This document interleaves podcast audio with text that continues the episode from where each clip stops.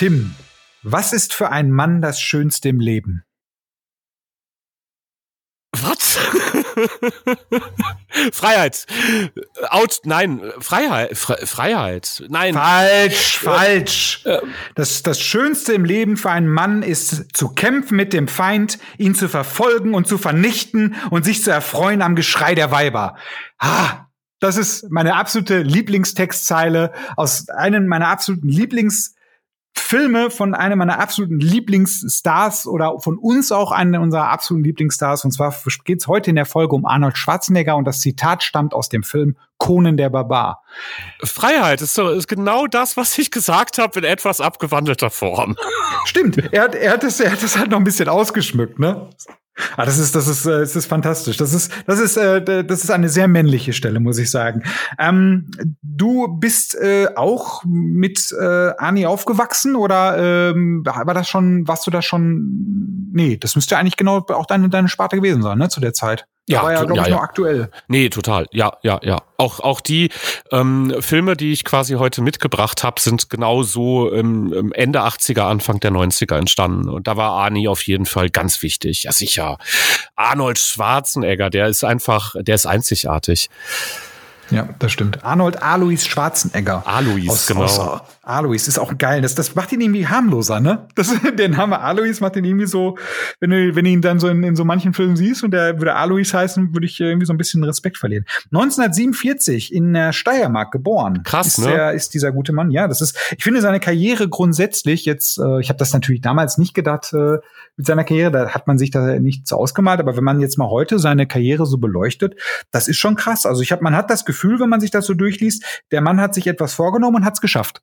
So Ja, einfach so, ja, durch ja. durch Wille, einfach nur durch eisernen Willen hat er äh, eigentlich alles erreicht, was er glaube ich im Leben erreichen will. Er hätte jetzt noch Präsident werden können, aber das ging ja leider nicht. Nee, das darf kann er ja nicht. Das darf er nicht. Und das hat er, das empfindet er auch selbst so, dass er tatsächlich sein Leben mit eisernem Willen dahin gebracht hat, wo er sich befindet. Er hat mal so eine richtig schöne Motivationsrede gehalten. Ich, ich habe die leider nicht mehr wiedergefunden. Ich wollte mir die heute eigentlich nochmal angucken.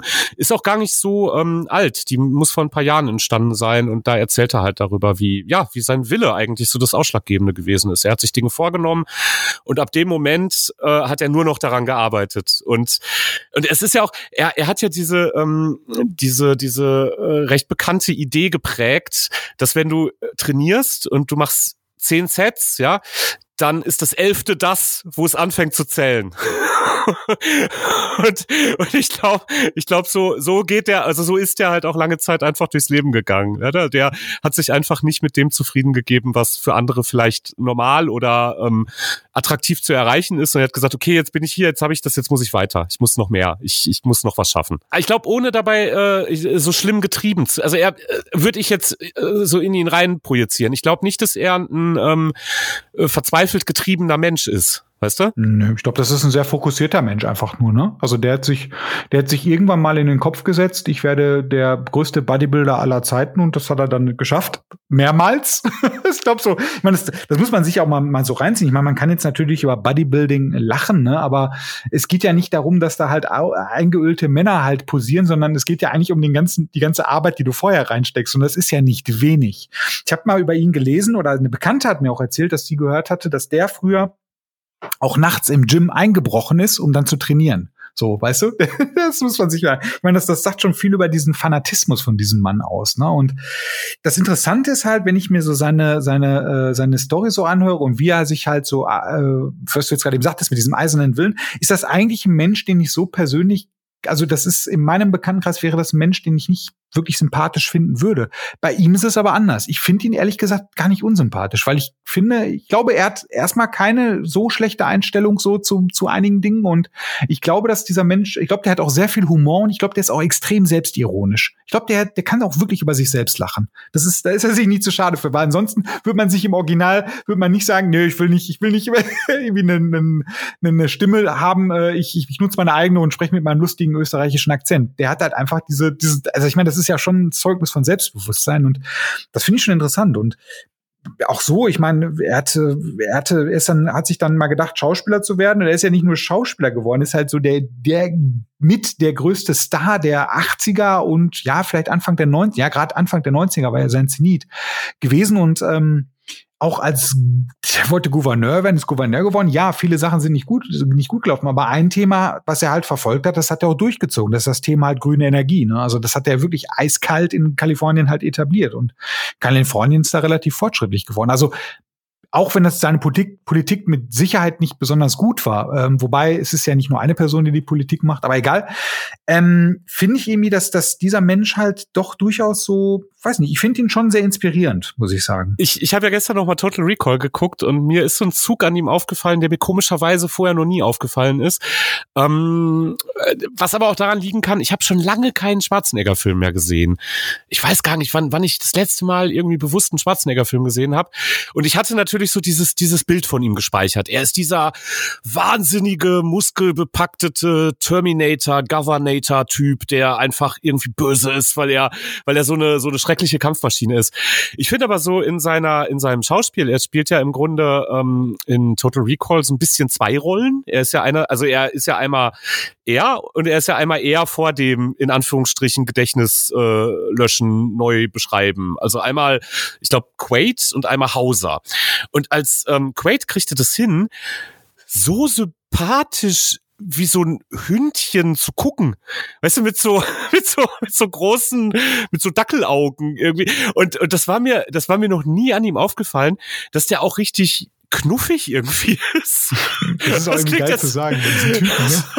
ja, das, deswegen, das fand ich ja gestern so krass, dass er irgendwie so, ja weiß ich nicht, so ein bisschen so, so treu doof, so, so lieb, so in der Rolle als Quaid, ne?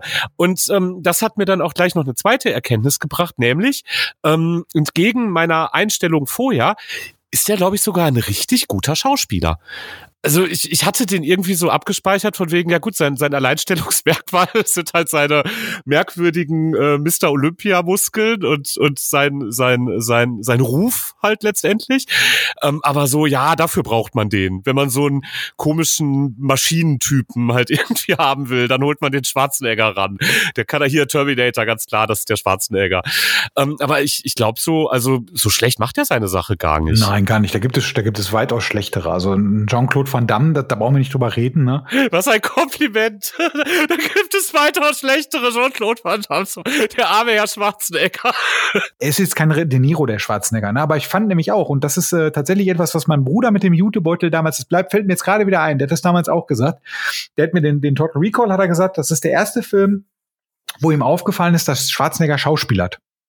Ja. So, wo der, wo der wirklich, also wo der wirklich bewusst schauspielert, weil er es halt muss. Und in den anderen Filmen hat er halt, da war, ähm, was, was er halt ist, äh, und das ist halt etwas, was auch bei ihm sehr durchscheint, der eine tierische Präsenz, finde ich. Wenn der in einer Szene ist, guckst du auf ihn. Du guckst nicht auf das drumherum. Das ist er, ich finde, der ist eine, eine sehr charismatische Präsenz in den, in den Filmen und auch so. Das ist schon ein auffälliger Typ und. Ich glaube, das ist es auch. Du guckst deswegen dahin. Das ist einfach so eine biologische Angst. Weißt du? Ja, wirklich, das ist wirklich übel. Das, das ist keine Präsenz. Das ist einfach, deine, deine Psyche muss irgendwie verstehen, was für eine Form von Bedrohung das da ist.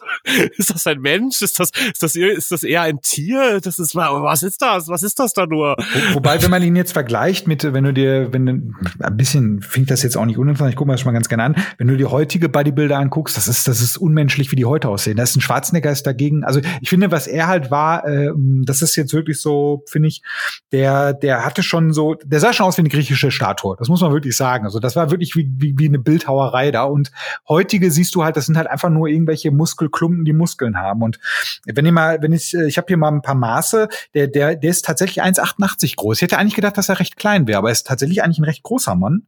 106 Kilo schwer, der, äh, also zum, zu seiner Spitzenzeit. Ähm, ein Armumfang, das ist schon sehr geil, von 56 Zentimetern so. What? Ein halber Meter Armumfang. 145 Zentimeter Brustumfang. So, ich komme, wenn ich Glück habe, auf 100. mit, mit ganz viel Glück. Teilchenumfang 86, da komme ich aber, da bin ich aber gut drüber. ja, ich, also ich auch. im Prinzip das gleiche. Im Prinzip habe ich Arnold geschlagen, du auch, Wahnsinn. Dann haben wir den ja, so im Quartett. genau. Das ist der Hubraum. Die Taille ist der Hubraum, ey. Das ist geil, das ist geil. oh, ich hab den Carsten. Da nehme ich auf jeden Fall die Taille. Da genau. ist mir der Sieg sicher. Da mach ich den, mach ich den fertig, den Ani.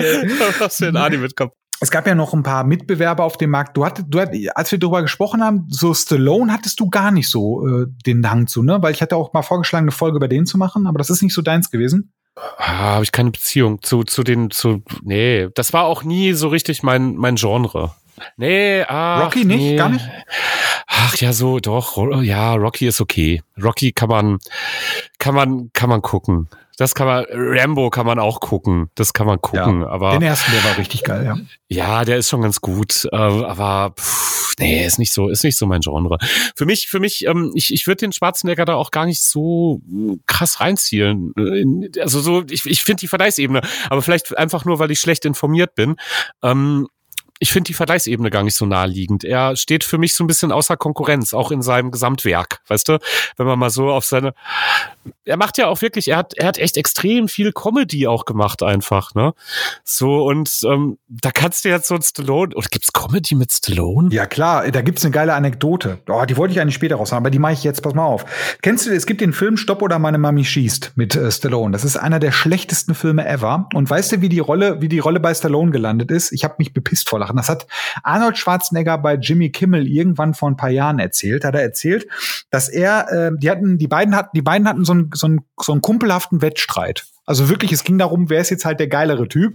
Und dann hat Ani äh, halt äh, das, das Drehbuch für Stopp oder meine Mami schießt vorgelegt bekommen und wusste ganz genau, das ist der größte Scheiß, den es auf der Welt gibt. er wusste aber, wenn er, wenn er so eine Rolle, wenn er die Rolle halt die Gage hochtreibt, eine un unfassbar große Gage halt äh, äh, verlangt, dann gehen die zu seinem Mitbewerber. Und der Mitbewerber ist Stallone gewesen. Der hat das absichtlich gemacht und er wusste, am nächsten Tag wurde ihm gesagt, naja, Stallone hat unterschrieben und das war halt genau sein Ziel gewesen. Er wollte Stallone einfach nur trollen. Und das fand ich schon extrem witzig, muss ich sagen. Und äh, das, also es gab schon einen Wettkampf zwischen beiden, aber der ist halt, der am Anfang war das, glaube ich, ein bisschen verbissener, aber später war es halt, glaube ich, eher so ein freundschaftliches Dissen. Weil die haben ja in jedem Film haben sie ja so ein Diss für, für, den, für das Gegenüber so eingebaut gehabt. Das ist also zumindest in den späteren Filmen. Das fand ich schon irgendwie ganz sympathisch, weil es gab halt mal, der eine hat den anderen zitiert und ähm, der eine hat den anderen parodiert. Das ist schon ganz interessant. Also deswegen, die waren schon gleich, aber ich bin da bei dir. Schwarzenegger ist doch schon ein bisschen larger than life. So, der ist halt einfach noch mal eine Spur größer, weil er halt auch mit vielen Filmen und vor allem mit einem Film, auf den kommen wir ja heute noch, mit einem Film halt so wirklich etwas wirklich grundauf anderes gemacht hat, etwas was was also ich finde so im Action Genre halt alles neu definiert hat meiner Meinung nach, ne? Also Terminator natürlich und das ist natürlich etwas, was er und auch ein James Cameron sich halt wirklich, wo sie sich stundenlang für auf die Schulter klopfen können. Aber wie gesagt, da kommen wir ja später drauf. Das war jetzt nur mal meine Frage, also ob du da auch noch andere hattest. Wir hatten natürlich, wir haben noch andere Mitbewerber, Steven Seagal, wir haben dann noch äh, Jean-Claude Van Damme und äh, Dolph Lundgren. Das ist halt alles so, das ist so die B-Riege. Ne? Also ich finde so der große A-Star. Ralf Möller. Ralf Möller, der, ich weiß nicht, den, den nennen, ich weiß immer noch, wenn der, wenn der, wenn der ange, äh, angekündigt wird, dann sagen sie mal, Ralf Möller, der Gladiator. Und ja, der, der Gladiator, du kennst den Film Gladiator, du kennst seine Rolle, ne? Das ist so. Ja, klar. Das, das, ist so lächerlich, weißt du, nicht, das ist, er, er war ja nicht Maximus, so. Wenn Nein, du sagen würdest, er hat's in Hollywood geschafft, Ralf ja, Möller hat's unser geschafft. Unser Mann in Hollywood, aus Recklinghausen nach, Bademeister aus Recklinghausen, so, das ist so, Oh, schrecklich. Er ist halt auch gut befreundet. Der kommt mir immer so vor wie, der ist halt der, auch mal, der ist ein guter Kumpel von Arnold. Ich glaube, er sieht das halt auch nur so. Weißt du, der ist halt bestimmt so einer, der sich auch so rangezeckt hat, so, hey, guck mal, wir sind beides Deutschsprachige und so. Ich, das war schnell ein Selfie machen, Arni. Ja, genau, knips so, boah, guck mal hier, mein bester Buddy hier, der Arni. So. Auch das für mein Insta. Genau. Oh Mann, also ich, ey. Ist, ähm, ich hab, Carsten, geht's dir gerade eigentlich, ich muss gerade was, ich muss ein Gefühl loswerden. Ich habe gerade so eine ganz subtile Angst, wenn wir jetzt so böse über diese Kampfmaschinen reden. Dass es jemand klingelt oder was? Das, ich weiß ja nicht. Verstehst du, was ich meine? Ja, sollen sich einen Rollator schlappen, ey. Die sind ja jetzt auch nicht mehr die Jüngsten. Ey. Ja, die würden uns, glaube ich, trotzdem noch frühstücken. Du. Ja, ich weiß. Keine Ahnung, ich denke auch. Also da, ich, ich hoffe einfach mal, dass, dass meine, meine Vermutung, dass Arnold relativ selbstironisch ist, einfach passt und er das halt nicht so eng nimmt. Die, aber den anderen beiden bin ich mir nicht so sicher. Werden wir sehen. Ach ja, wir haben ja noch ein paar mehr gehabt. Steven Seagal ist eh egal, das ist ihm so ein, ja, ist, ist Latte. Sollen wir mal mit äh, so ein bisschen mal seine Filmografie auf, aufgreifen oder ähm, hättest du noch was zu seinem Typ, zu dem Typus? Ich glaube, da kommen wir gleich eh noch ab und zu mal, werden wir wahrscheinlich wieder einen Schlenker machen. In den, in den 80, ich weiß gar nicht, was der erste Film, den ich mit ihm gesehen habe. Ich glaube, der hatte mal so einen Cameo-Auftritt in einem Otto-Film. Ich glaube, da habe ich den das erste Mal gesehen. Hat, hatte der, glaube ich, wirklich mal. Und ähm, ähm, das war so meine erste Begegnung, glaube ich, mit Arnold Schwarzenegger. So klar, Terminator war es nicht. Das, das durfte ich zu dem Zeitpunkt Sicherheit Mir nicht Terminator. Was war's der Terminator? Oh, verdammt. Ja. Nee, das hätte ich, ich, ich, ich war ja noch kleiner. Ich bin ja ein bisschen jünger als du. Ähm, ich weiß, wann, wann kam Terminator raus? Du hast sowas 84, in meinem Kopf. Siehst du? Ja, schau mal, das ist ein Jahr nach meinem Geburtsjahr. Und ähm, da gab's andere Filme, die man über die man eher gestolpert ist. Ja, total. Also ich habe ich habe Terminator habe ich echt, äh, muss ich auch sagen, den ersten Terminator habe ich auch so durch die Schlitze von meiner Hand vor den Augen geguckt, so, ne? Also da, da, da gab schon ein paar Szenen, so, die waren schon, also die Szene, wo er sich da das Auge rauspult, äh, ne? Und das war schon verstörend, muss ich sagen. Aber trotz alledem hat das so ein bisschen das für mich so, hat es Arnold halt für mich so ein bisschen ins Zentrum gerückt. Und dann habe ich mir, dann durfte ich aber auch viele Filme nicht gucken, eine Zeit lang. Also das war wirklich dann der Punkt, so, wo meine Brüder gesagt haben, nee, den guckst du nicht. Also Predator und so durfte ich nicht. Äh, was mich was mich aber nicht daran gehindert hat, den zu gucken. Aber ähm, ich durfte natürlich so Sachen gucken wie die ganzen etwas harmloseren Filme und da habe ich das tatsächlich so ein bisschen für mich entdeckt. So, da, da, da war ich so ein bisschen, da bin ich so ein bisschen Fanboy geworden tatsächlich, weil das, das war halt so eine Person, das war larger than life und du wusstest halt, Arnold löst das Problem und diese Ein-Mann-Armee, wer will die denn aufhalten? Der macht das schon so, weißt du? Und das war etwas, wo ich schon so äh, ja, so ein bisschen aufgeschaut habe, tatsächlich, muss ich sagen. Ja, und, und er hat ja in den allermeisten Fällen auch wirklich zu den Guten gehört. Also, ja, genau. Ne? also das, das, ich. ja. Ja, und das, das muss man halt auch, das muss man sehen. Da hast du eine wunderschöne Projektionsfläche einfach von, ja, was ist das? Das ist, ich, ich weiß gar nicht, das ist so ein, ja, wie so, wie so ein krasser, großer Bruder, der den Tag rettet. Oder, oder weiß ich nicht, für viele bestimmt auch fast wie eine Vaterfigur. Aber ich glaube, der ist, der hat mehr so eine Projektionsebene von großer Bruder, der Arnie. Ja, sehe ich auch. Weil der, ja. ne, der ist irgendwie, der ist irgendwie so näher dran. Der hat, der hat nicht so diese Autorität. Der, ja, gut, der hat eine andere Form von Autorität. Der hat eine, ich schlag den Leuten in die Fresse und rette den Tag damit Autorität. Das, der doch eine, ich guck dich einfach sauer an und schon hältst du die Fresse Autorität. So, das, das, ja, die sehe ich schon irgendwie in seinen, in seinen Gesichtszügen. Ja, das stimmt schon. Ja, ich, keine Ahnung, es war, es war halt schon faszinierend. Ne? Und ich glaube, bei ihm kam auch irgendwie alles so zusammen. Ne? Also er hat halt, er ist halt so der, der lebendige American Dream gewesen in den 80ern. Ne? Das ist ja wirklich, das ist ja eine, das ist, könnte ja von Disney sein, die Geschichte. Und ähm, und das zweite, was ihm zugute kam, war der Kalte Krieg, ne?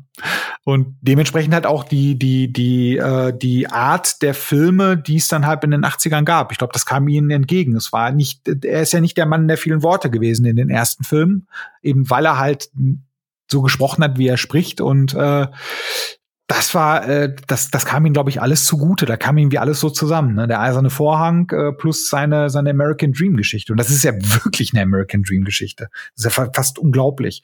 Weil, wenn ich jetzt so das betrachte, wie er seine Karriere aufgebaut hat, da ist jetzt auch nicht so, dass das mal, es war Zufall. So, das war schon irgendwie alles so ein bisschen zielstrebig. Ne? Also insofern, ähm, Carsten, kannst du, kannst du seine Karriere mal so in, sag ich mal, vier, fünf Sätzen umreißen, wenn du so die Stationen einfach mal durchgehst? Wo fing es an? Was passierte dann? Was passierte dann? Und wie hat es geendet? Also, es, es ist ja noch nicht zu Ende, er, aber. Er, er, ist, er ist halt, äh, wie gesagt, er ist in der, in der Steiermark geboren, irgendwo in Österreich und ähm, ja, der hat sich dann irgendwann mal in den Kopf gesetzt, dass er halt äh, ja, Bodybuilder der größte Bodybuilder überhaupt wird. Das, das hat er dann geschafft.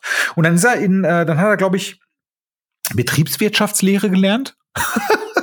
ist auch geil, ne? Und ist dann nach in die USA und dann hat er ein paar clevere Züge gemacht. Er hat dann Filmrollen halt angenommen, anfangs kleinere Filmrollen, wie gesagt, Hercules New York, viele Nebenrollen. Eine seiner ersten Nebenrollen war übrigens Straße von San Francisco mit Michael Douglas äh, in der Serie. Ja, er hat da mitgespielt. Super lustige äh, Folge, kannst du bei YouTube, ist super geil, wie er redet. Das ist super. Da konnte er noch nicht so wirklich Englisch. Und er hat doch eine sehr clevere Sache gemacht und ich weiß nicht, ob es nicht vielleicht so ein bisschen berechnet sogar war. Er hat Maria Shriver geheiratet, das oder ist mit ihr zusammengekommen? Und das ist ja eine der Kennedy-Nichten, glaube ich Kennedy-Nichte, Kennedy, ja, Nichte wird's wahrscheinlich sein. Ja, und dann ist er, hat er halt sehr viele gute Entscheidungen getroffen, was Film angeht und ist bis in, bis Anfang der 90er halt die Ikone gewesen, bis halt sich tatsächlich die Mauer geöffnet wurde, die, die politische Stimmung und das, das, das, das Selbstverständnis des, der, der männlichen Actionfigur halt so ein bisschen äh, gedreht wurde, hat er dann halt natürlich am Boden verloren und ist dann halt, äh, hat sich dann überlegt, er geht in die Politik und war dann Gouverneur von Kalifornien, glaube ich, über acht Jahre und ist jetzt wieder zurück. Aber über die jetzige Zeit brauchen wir jetzt nicht so tief sprechen, kann ich nachher nochmal drauf zurückkommen. Ich äh, schaue da interessiert auch gerne mal zu.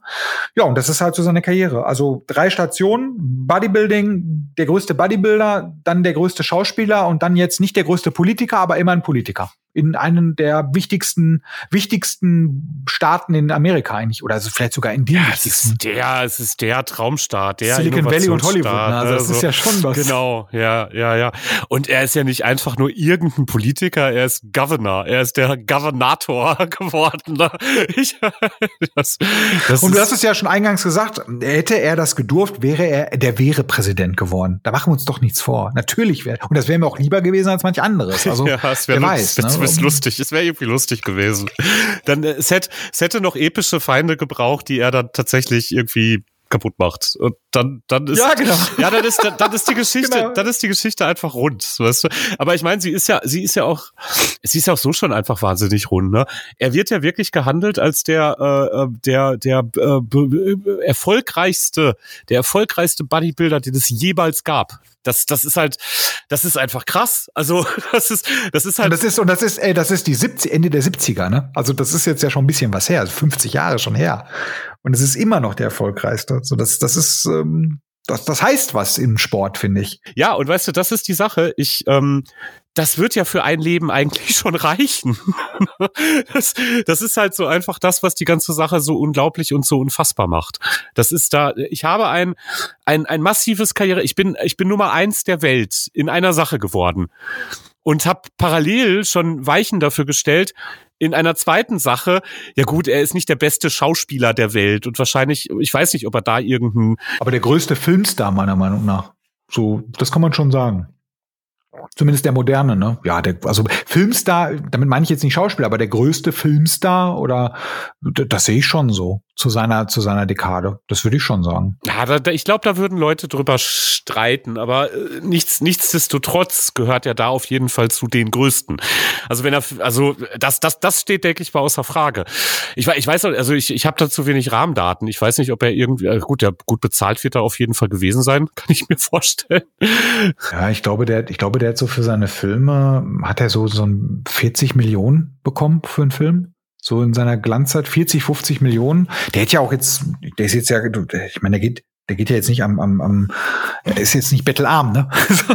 und äh, ich glaube, der hat, der hat da ein paar richtige Entscheidungen getroffen. Aber das war so seine, seine Gage, die er dann in, zu seiner Hochzeit bekommen hat. Ja, und Governor ist dann auch wieder das höchste politische Amt, das ein Ausländer in den äh, Vereinigten Staaten erreichen kann. Ja, also auch da äh, wieder an der Spitze. Also bei dem, bei dem Filmstar, ich, ich weiß nicht, da, ob es da, wer das definiert, ob es da Rahmendaten gibt. Ich, ich, ich würde mich auf den Kompromiss einlassen, dass er zumindest auf dem Siegertreppchen da steht, was die 80er, 90er so im Bereich der, der, der Hollywood-Actionfilme vielleicht. Das meine ich ja auch, ne? Also da, da, tatsächlich in der Dekade würde ich sagen, ist er schon so das, das Maximum.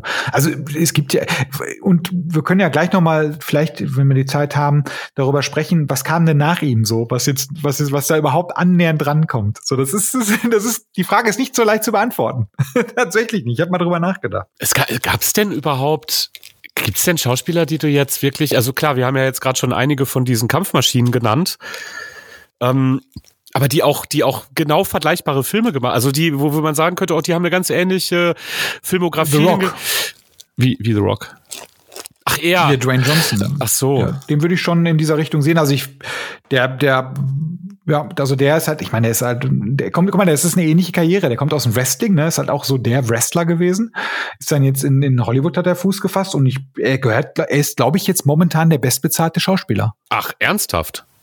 Ja. Okay. Und äh, ich muss auch sagen, viele Filme von ihm gucke ich halt gerne, weil der Typ halt krass sympathisch ist. Ich finde diesen Menschen unfassbar sympathisch. Das ist halt echt Wahnsinn. Der ist, der ist ein ähnlicher, ist halt ein ähnliches Kaliber, ne? Also natürlich, Stimmt, weil er halt auch ja. so ein Ne? Der, der sieht eh, also der ist ein ähnliches Tier, der ist aber, der hat eine ähnliche Karriere meiner Meinung nach und der kann aber Präsident werden. Ja, ich, ich, ich, Amerikaner. Ich wollte es gerade sagen.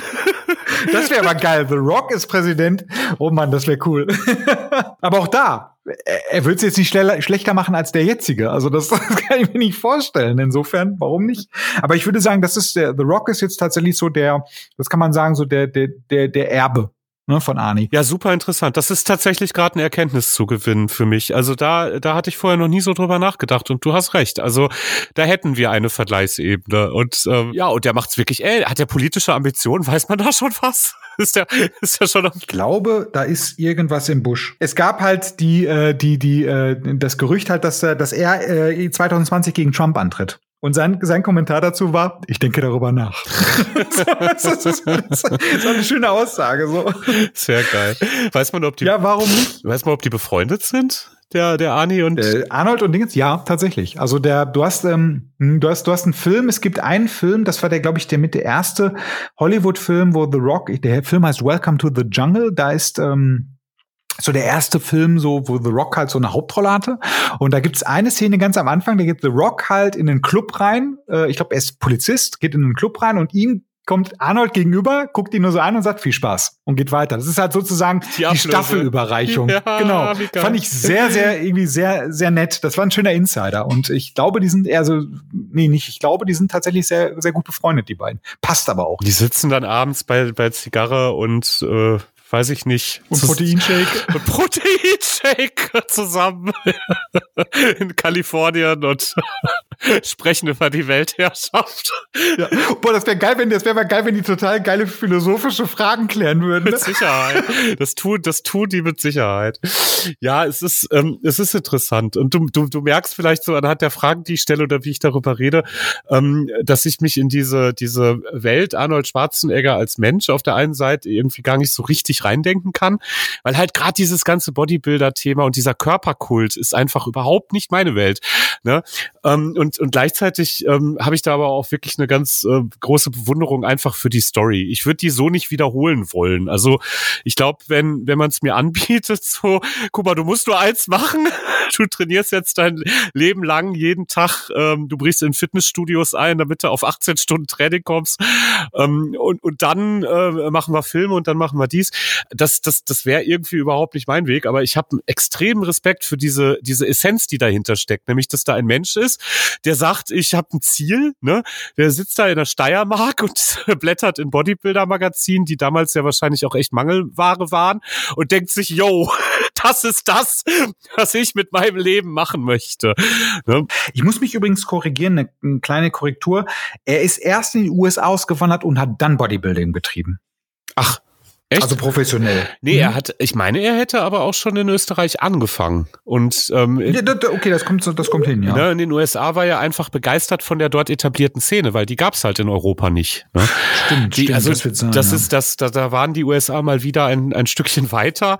Ähm, und aber, aber das, äh, das ist, weißt du, das ist ja der Punkt. Das einzige, was Arnie sozusagen vom lieben Gott in Anführungsstrichen mit auf den Weg bekommen hat, war so das, das, das körperlich-genetische Potenzial dazu, ähm, theoretisch irgendwann mal Mr. Universum werden zu können. Aber das reicht ja nicht. Ne? Und dann hat er die Entscheidung getroffen, das zu wollen und ähm, und hat das er hat das einfach, der hat sein ganzes Leben lang, das ist ein Typ, da kannst du sagen, der hat's durchgezogen und und nicht nur ähm, nicht nur irgendwie streckenweise. So, so die meisten Menschen, die ich kenne, ähm, die geben streckenweise richtig Gas und dann machen sie, schalten sie so einen Gang runter, um sich so ein bisschen auf den auf dem Erfolg. Klar, ist ja auch verdienter Erfolg. Da darfst du dich drauf ausruhen, ne? Da kannst du ein bisschen zurücktreten ähm, und dann hast du ein schönes Leben, ja. Aber irgendwas muss in Arnold Alois Schwarzeneggers Kopf sein, das ihm sagt so so haben wir erreicht. Wo ist die nächste Aufgabe? Ja, next. Ja, und das wird auch eine, auch eine, eine zweite Sache. Er ist ja auch einer der Hauptinitiatoren der Paralympics gewesen, ne? Also er, er, das ist ja auch noch so ein Ding. Ach, habe ich ja ganz vergessen. Ist ja auch noch so ein Hobby von ihm, ne? Dass er da halt auch, also der, das meint er wirklich ernst. So, weißt du, der ist ja wirklich, wirklich hinter. Und das finde ich auch schön, dass er, dass, dass, dass er da halt äh, wirklich viel, viel Wert drauf legt. Der ist ja auch immer jemand gewesen, der halt dafür sorgen wollte, dass in den Schulen halt vernünftig Sport getrieben wird. So, weil ansonsten wird halt nichts. Weil man guckt in Amerika das an. Hier fängt schwappt ja auch langsam über. Schwappt, schwabbelt schon über, ne? Und er ist da wirklich hinter. Und ich glaube, ich habe jetzt gerade mal so ein bisschen überflogen, es kann auch so ein bisschen mit seinem Elternhaus zu tun haben. Ich meine, man muss bedenken, Arnold wurde 1947 geboren. Du kannst dir vorstellen, wie das Elternhaus dann war. Und der soll einen sehr, sehr, sehr strengen Vater gehabt haben.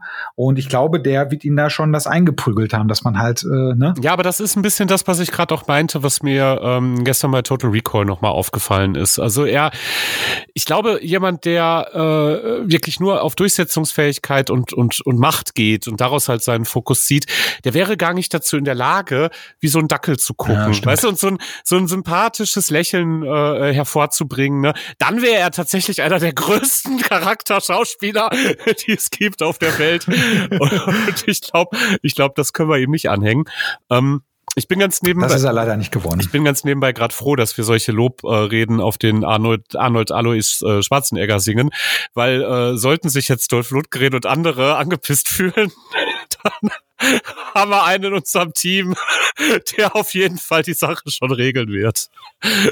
ja, absolut. Aber weißt du, ich würde, ich würde tatsächlich, ähm, ich meine, der Mann ist jetzt 73. Wenn ich glaube tatsächlich, wenn dieser Mensch abtritt, da werde ich eh nicht hier so ein bisschen down sein wie jetzt bei einem Terry Pratchett.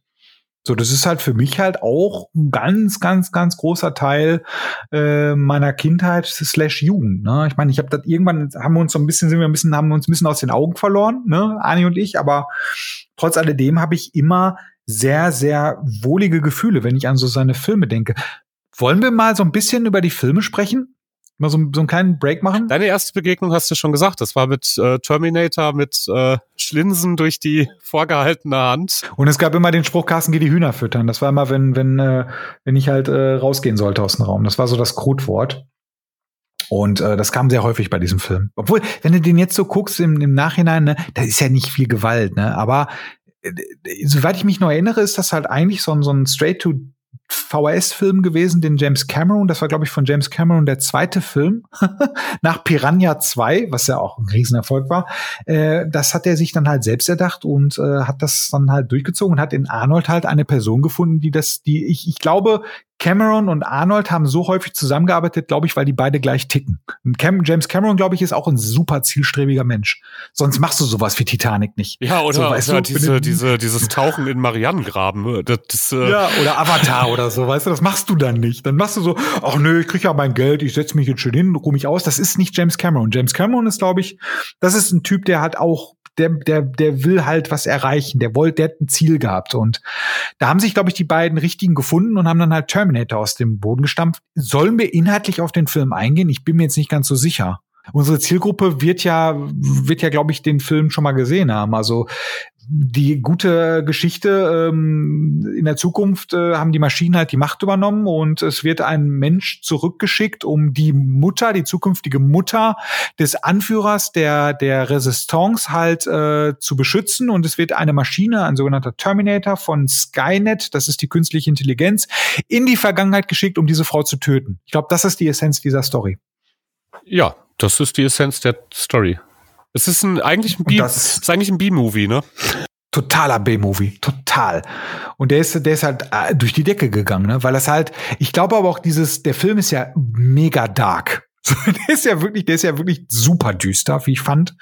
Und der hat halt auch, glaube ich, wenn man das jetzt, ähm, das muss man natürlich mit den Augen von damals betrachten, das war halt auch ein, ein Maßstab an Action, den es so erstmal nicht gab.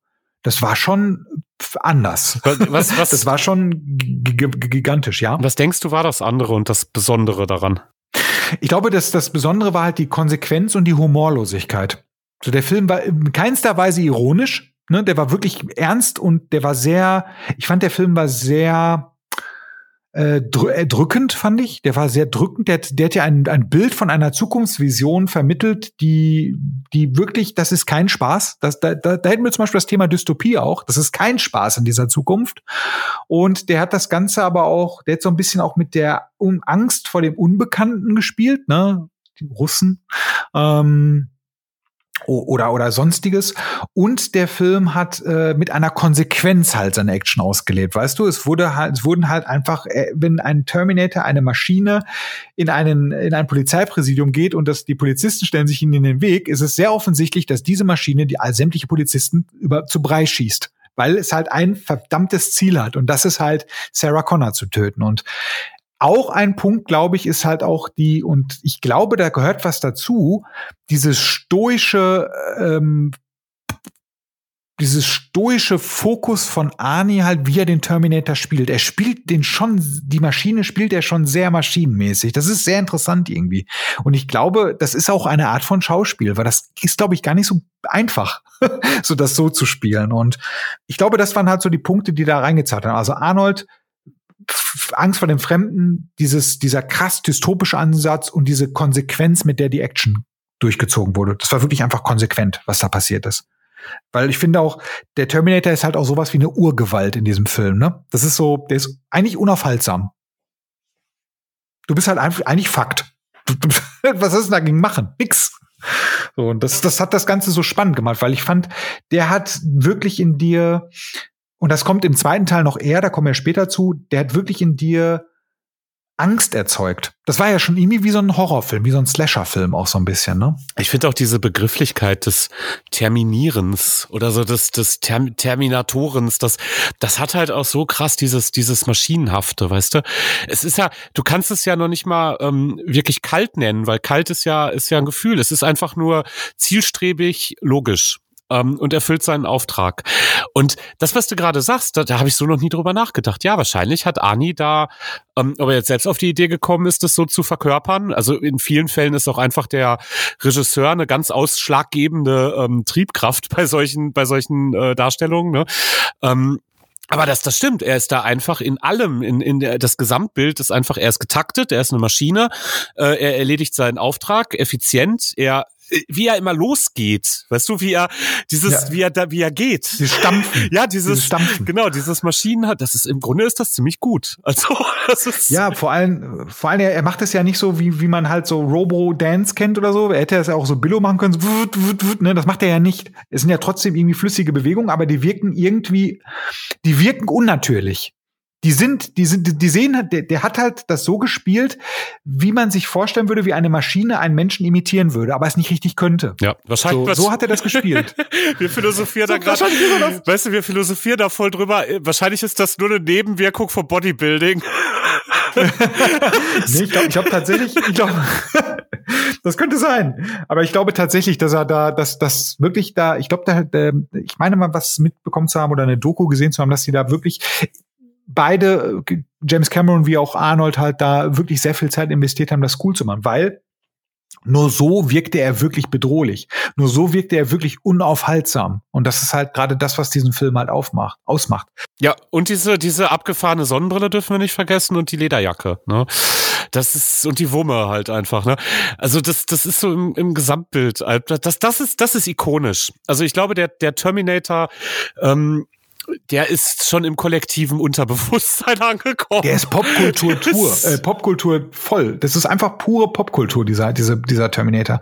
So, der ist äh, wie oft wurde das schon referenziert in anderen Filmen? Wie oft parodiert, ne? Selbst bei den Simpsons. Und was für ein, ja gut, selbst bei den Simpsons, die machen ja alles. Die sind sich da die sind sich doch für nichts zu schade. Aber, aber äh, guck mal, diese, diese Idee ähm, von Skynet halt, ich glaube auch, auch die ist durch Terminator echt sehr populär geworden. Also das, das hat auch wirklich eine Form von kollektiver Angst vor so einer menschenauslöschenden KI ähm, ähm, kre kreiert, die, ich weiß nicht, ob die vor Terminator, da kenne ich mich ehrlich gesagt nicht gut genug aus, äh, um das sagen zu können.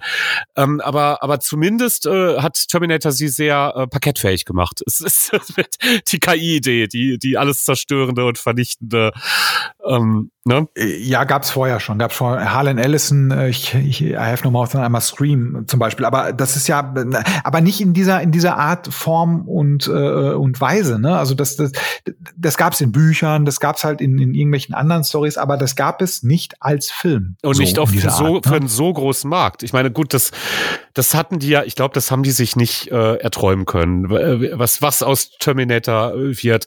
Die haben das mit relativ wenig Budget abgedreht. Ähm, äh, das war ja kein Scherz, als ich gesagt das ist ein B, das ist eigentlich ein B-Movie, ist nichts anderes, ne? Ähm, und und äh, das Ende vom Lied war dann, dass das einer der berühmtesten Filme ähm, äh, der der Zeitgeschichte geworden ist, weißt du? Also es gibt, ich kenne keinen, der, der sagen würde, er kennt Terminator nicht oder hätte ihn nicht gesehen oder, oder hat keine Idee davon. Der ist einfach, das ist einer dieser Filme. Weißt du? Ich habe mal gerade aufgerufen, äh, der Film hat 6,4 Millionen gekostet und hat äh, 74 Millionen eingespielt. Oder 76 Millionen.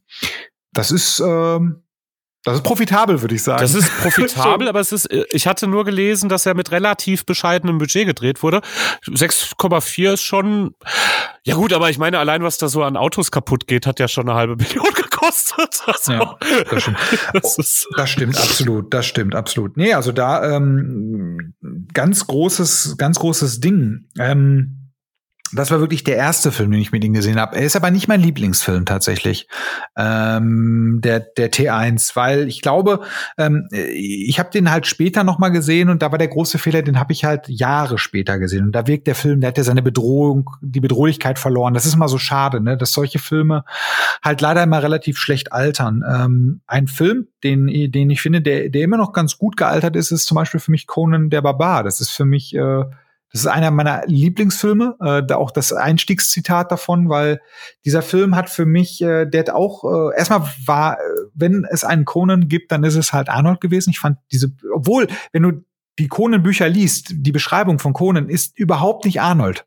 Aber die haben Arnold halt genommen und haben ihn in die Rolle gepackt und du hast ihn, also das, das ist das Unmögliche geschehen und du hast halt tatsächlich Arnold halt als Conan gesehen und der hat halt, der hatte die Physis und der hatte diese stoische halt auch in dem Ding und bei diesem, bei diesem, immer wenn ich Conan sehe, habe ich immer das Gefühl, man guckt einer Pen and Paper Truppe dabei zu, ein Rollenspiel zu spielen, so weißt du, weil das ist so das klassische Muster so, der Held sind auf Rache, findet Gefährten, die müssen dann halt so Quests erledigen, weißt du, und dann dann später kommt er zu dem Endgegner und besiegt ihn dann so. Das ist so eine typische Heldenreise und das ist so, dieser Film ist so archaisch so, weißt du, der ist so, so gewaltig irgendwie. Der lebt auch von, von seiner großartigen Musik. Ähm, von von äh, Basil Polideros oder wie der heißt ähm, und das spielt auch alles so ein bisschen zusammen und da muss ich sagen Conan der Barbar war für mich so einer der ersteren Filme, wo ich da halt so sagte, boah, geil, das ist wirklich mein Ding, so, ne? Den ich auch gucken durfte, weil er war jetzt nicht so gewalttätig. Ja, jetzt haben wir einen dieser Momente mal wieder, Carsten.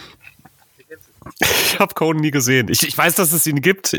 Ich habe den wirklich, nein, ich habe den noch nie gesehen. Ich habe mir das schon häufiger mal vorgenommen. Ich habe den aber tatsächlich noch nie gesehen. Das ist, äh, das ist wirklich cool. Das ist wirklich, wirklich ein cooler Film. Also ich meine, nach heutigen Maßstäben, man muss halt natürlich, äh, ne, ganz klar mit den Augen von 1982 sehen. Aber wie gesagt, das ist halt wie eine geile Rollenspiel, wie so ein Dungeons and Dragons Abenteuer ist das. So wirklich. Also das ist äh, fantastisch. Du hast so viele Aufnahmen. Ja. Du sagst, das wird aber funktionieren. Der, das ist jetzt nicht so, also wenn ich jetzt gesagt hätte, ich hätte Terminator noch nie gesehen, wenn ich dich gerade richtig verstanden habe, da würdest du sagen, ah, kannst auch lassen. Heutzutage funktioniert der nicht mehr. Lass, lass das bleiben.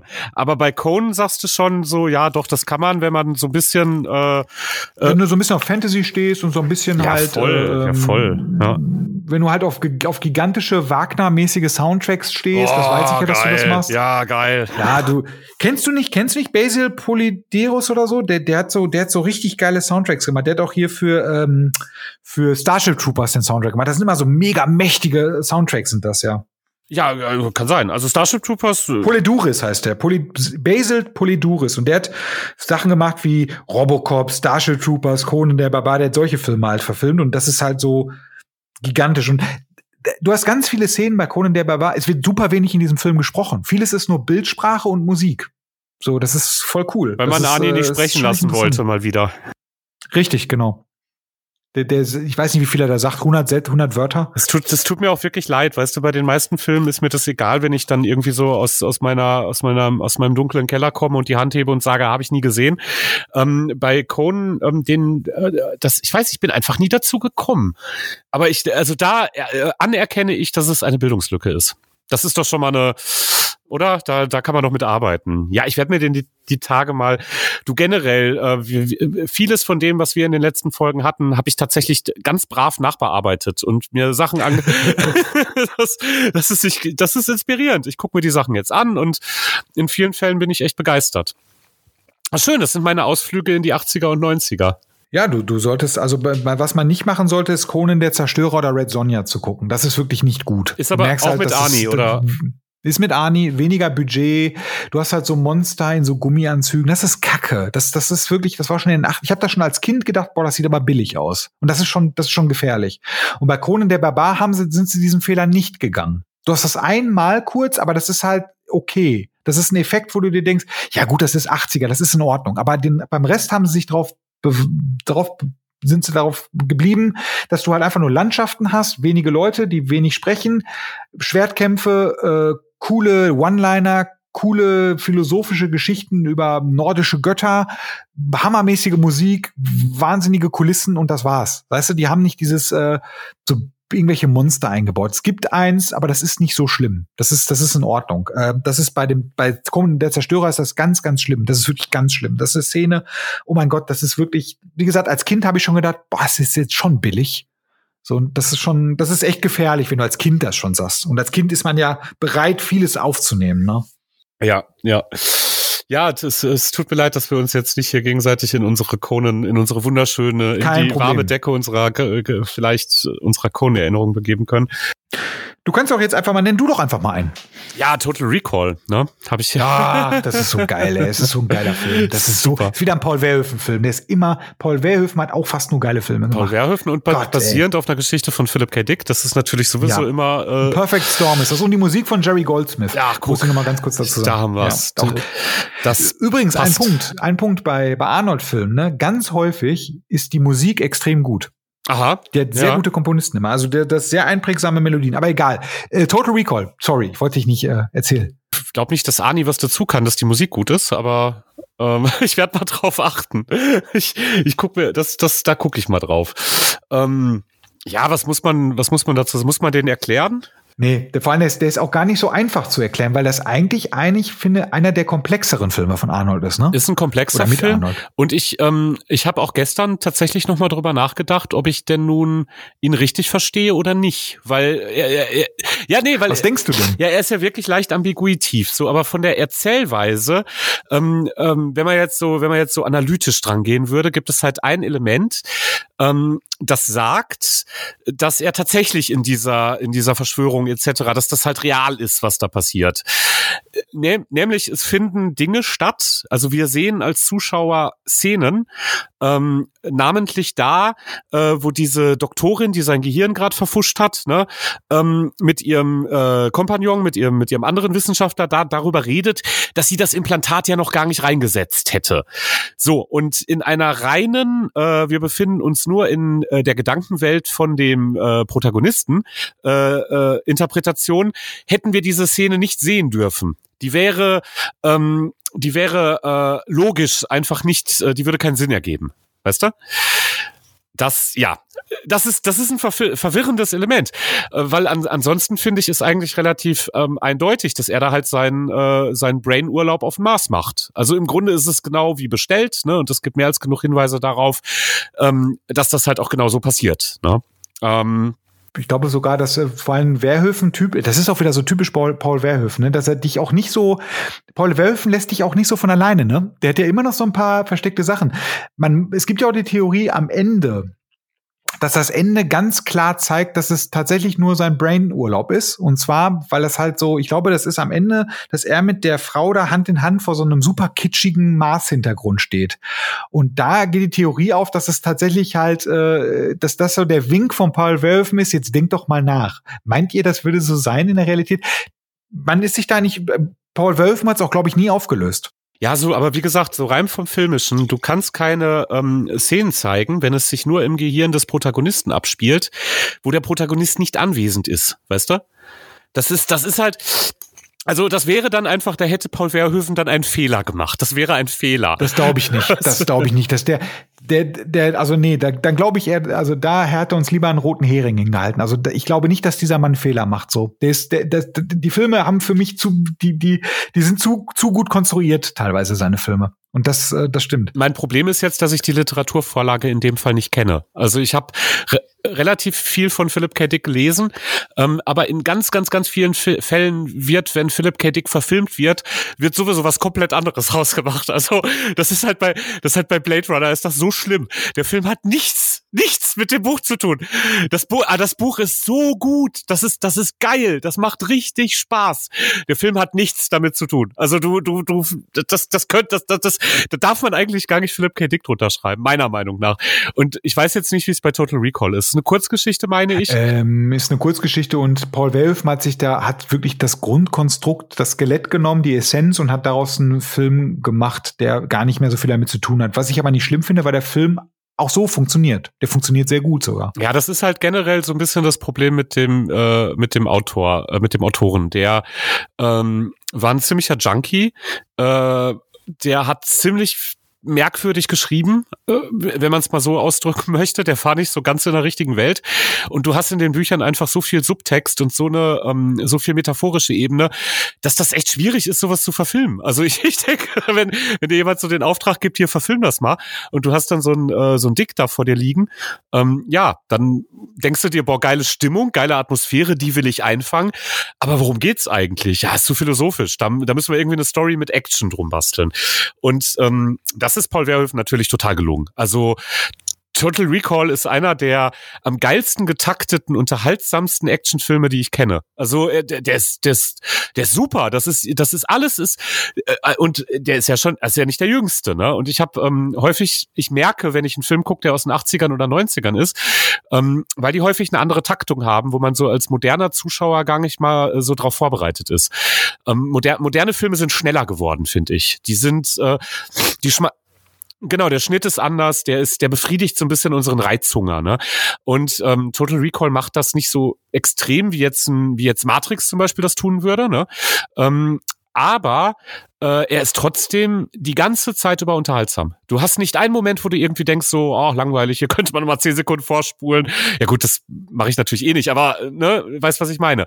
Das stimmt, das stimmt, äh, das stimmt. Ähm, der Film, der, der, da wirkt auch, da ist auch keine Fillerstelle dabei, so ne. Ich habe jetzt gerade mal kurz auch was gelesen und zwar es ist tatsächlich so, dass die Lo wenn da Logiklöcher drin sind, die Leute erkannt haben, ist es absichtlich von Paul Wölfen platziert, um dir wieder die, das Gefühl zu geben, dass du hinterfragst, ist das jetzt nur ein Traum oder ist das Realität? Die Logiklöcher sind tatsächlich sinnigerweise platziert. So, das ist halt, das, das, das ist schon wieder, das ist schon wieder irgendwie cool, weißt Ach, du? So? das ist doch jetzt pseudo-intellektuell. Wieso das denn? Ich weiß nicht. Dass diese, nein, das, das hätte jetzt auch vom Kubrick sein können. Nein, von Kubrick würde nur kommen. Ah, nee, ich habe jetzt keinen Bock auf Kubrick-Gebäsche. Nein, nein, nein, nein, nein, nein, ich traue ich trau's, nein, ich traue aber jemanden wie Paul Verhoeven zu, dass der sich denkt, weil der Paul Verhoeven, Paul Verhoeven immer dieses sarkastische in seinen Filmen hat. Und der, ich kann mir richtig vorstellen, dass er sich so dachte so, ach Leute, ey, Ihr könnt doch selber darüber nachdenken. Das ist auch, das ist, das hast du ja bei Starship Troopers genauso, wo du halt auch eigentlich feststellst, dass eigentlich die Menschen die Aggressoren sind und nicht die Aliens. So, das ist halt so cool, diese Erkenntnis. Und das ist typisch Paul Verhoeven, bei Robocop ähnlich. Und ich traue ihm das zu, dass er bei, bei Total Recall tatsächlich ganz häufig so einfach mal ein paar rote Heringe rausgehauen hat, um dich komplett zu verwirren. Ähm, weil wenn du dir das ich glaube, der Film, der lädt auch dazu ein, den nicht nur einmal zu gucken. Ich glaube, der, du, du, was du jetzt gerade gesagt hast, dieses Detail, da habe ich vorher nicht drüber nachgedacht. Das ist, ist total interessant. Ist, ein, ist auf jeden Fall ein, ein echt runder, ein sehr schöner Film. Mir gefällt auch der, äh, die Kulissen, die gefallen mir. Ähm, extrem sogar, also der schafft eine echt, echt schöne Atmosphäre. Ähm, die Mutanten haben sie schön gemacht, finde ich. Äh, so, so auch für die Zeit. Auch so, so viele Details, die einfach schick sind, ne? Wo man auch weiß, zu der damaligen Zeit war das gar nicht so einfach oder hat eine Menge Geld gekostet. Ähm, wie, die, die machen da ja tatsächlich auch so ein bisschen was mit Special Effects. Ähm, das, das eine Mal, wo er durch diesen, diesen Körperscanner läuft, ähm, und dabei haben sie es ja nicht belassen. Also das ist ja, da, da ist ja so, so ein, ähm, bei der, bei der Flugeinreise oder wo er sich da befindet, ähm, laufen die Leute da ja durch und du siehst halt die Skelette da so herlatschen. Ne? Stimmt, ne? die Skelette, ja, ja. Genau. Das, das, das, das gab's auch vorher nicht. Um nach Waffen zu scannen, genau. Und da, dabei hätten sie es belassen können, dass die Skelette da durchlaufen. Aber die haben es halt auf die Spitze getrieben, weil er springt irgendwann durch diesen Schirm. Das heißt, die mussten einen Effekt animieren, wie dieses Skelett sich zuwendet Richtung Zuschauer und dann auf diesen Schirm zuspringt. Und ich kann mich da nur reindenken, das war für die Effektdesigner damals ein Problem. Also das, das kann nicht so einfach gewesen sein. Und, und eine andere Sache ist, wie er in diesem, in diesem äh, weiblichen Fettsuit da im Mars einreisen möchte und seine Maske da entfernt. Ne? Also für die Zeit ist das, also da hat ein Hochleistungsrechner, vielleicht war es ja sogar ein Amiga, bestimmt ein paar Wochen dran gerendert, bis das endlich mal im Kasten war, dass das ordentlich aussieht. Und ich weiß nicht, das sind halt so Sachen, die finde ich total stimmig. Aber um da auf Ani zurückzukommen, Einerseits finde ich den Film halt schön, weil er halt diese zwei Rollen verkörpert. Der ist ja einerseits äh, Quaid. Dieser naive Bauarbeiter, ne, der Quaid. Der, ja. Genau, und andererseits Hauser, der, der abgebrühte, ähm, mit allen Wassern gewaschene Top-Agent. Ähm, und er muss, er muss dann ja quasi auch mit sich selbst kommunizieren über Video, ne? Und ähm, das, das äh, schick. Also, also äh, hat mir gefallen und, und du kriegst, du kriegst hin, dass er den, den Switch zwischen diesen beiden Persönlichkeiten auf jeden Fall ganz gut auf die Reihe kriegt. Ne? Das ist, es sind zwei Anis, die da spielen. Und schöner Film, einfach ähm, rund, rund. Ich ärgere mich auch ein bisschen, dass ich gestern dabei eingeschlafen bin. Ich hätte, hätte den Kern. Die, die, die, die Nebenrollen sind auch ganz gut besetzt. Sharon Stone in ihrer früh, früh, in der frühen Rolle. Äh, Michael Ironside, den mag ich auch sehr gerne. Oh, so ja. als, als Arschloch finde ich den super. Er ist ja hier das ganze Gehirn ausgelutscht, ne? Das ist er ja. Ja, ich liebe ähm, den, ja. Der ist super. Der ist so gut, der Typ. Ja, voll gut. Auch mit äh, Sharon Stone, äh, die One-Liner, auch wieder so geil. Du wirst doch nicht auf deine Frau schießen, wo ihr den Kopf schießt, betrachte das als Scheidung. Das ist so mega irgendwie. Oder wo er so, ihr glaubt doch nicht etwa, dass ich der echte Quaid bin. Ich bin es. So weißt du, wo dieses Hologramm da darstellt. Das ist, das ist schon echt cool. Also da sind äh, sehr viele schöne Momente drin. Der Film hat einen guten Humor. Der Film ist auch bösartig, ne, wieder. Das ist wieder dieses Wehrhöfen bösartige, so dieses, mh, schau mal hier, das sind die Menschen auf dem Mars, sind Mutanten. Aber das, das wird übrigens gut dargestellt, finde ich. Also die hat, der hat eine interessante Vision. Also natürlich ist es Quatsch, dass alle dann zu Mutanten werden, aber er erklärt das schlüssig genug, dass du das einfach so hinnimmst mit dem Mars. Das ist okay. Das ist jetzt nicht irgendwie Fantasy-Geschwurbel. Du denkst dir, ja, passt schon. In diesem Kosmos ist das in Ordnung, dass das so ist. Das ist ein schönes Worldbuilding, was da ist. Was du schon sagtest, die Kulissen sehen gut aus. Der ganze Film äh, ist halt, ums Abschließen, ist wirklich ein runder, guter wenn nicht sogar richtig, richtig guter und einer seiner besten äh, Action-Thriller, würde ich schon fast sagen, oder Science-Fiction-Thriller. Das ist ja also ein bisschen Action dabei, aber der Film ist ja schon, wie gesagt, einer der komplexeren Filme auf jeden Fall mit ihm. Ja, der, ja, wie du, wie du schon sagst, der hat, der hat alles, ne? Das, das hat der Verhoeven.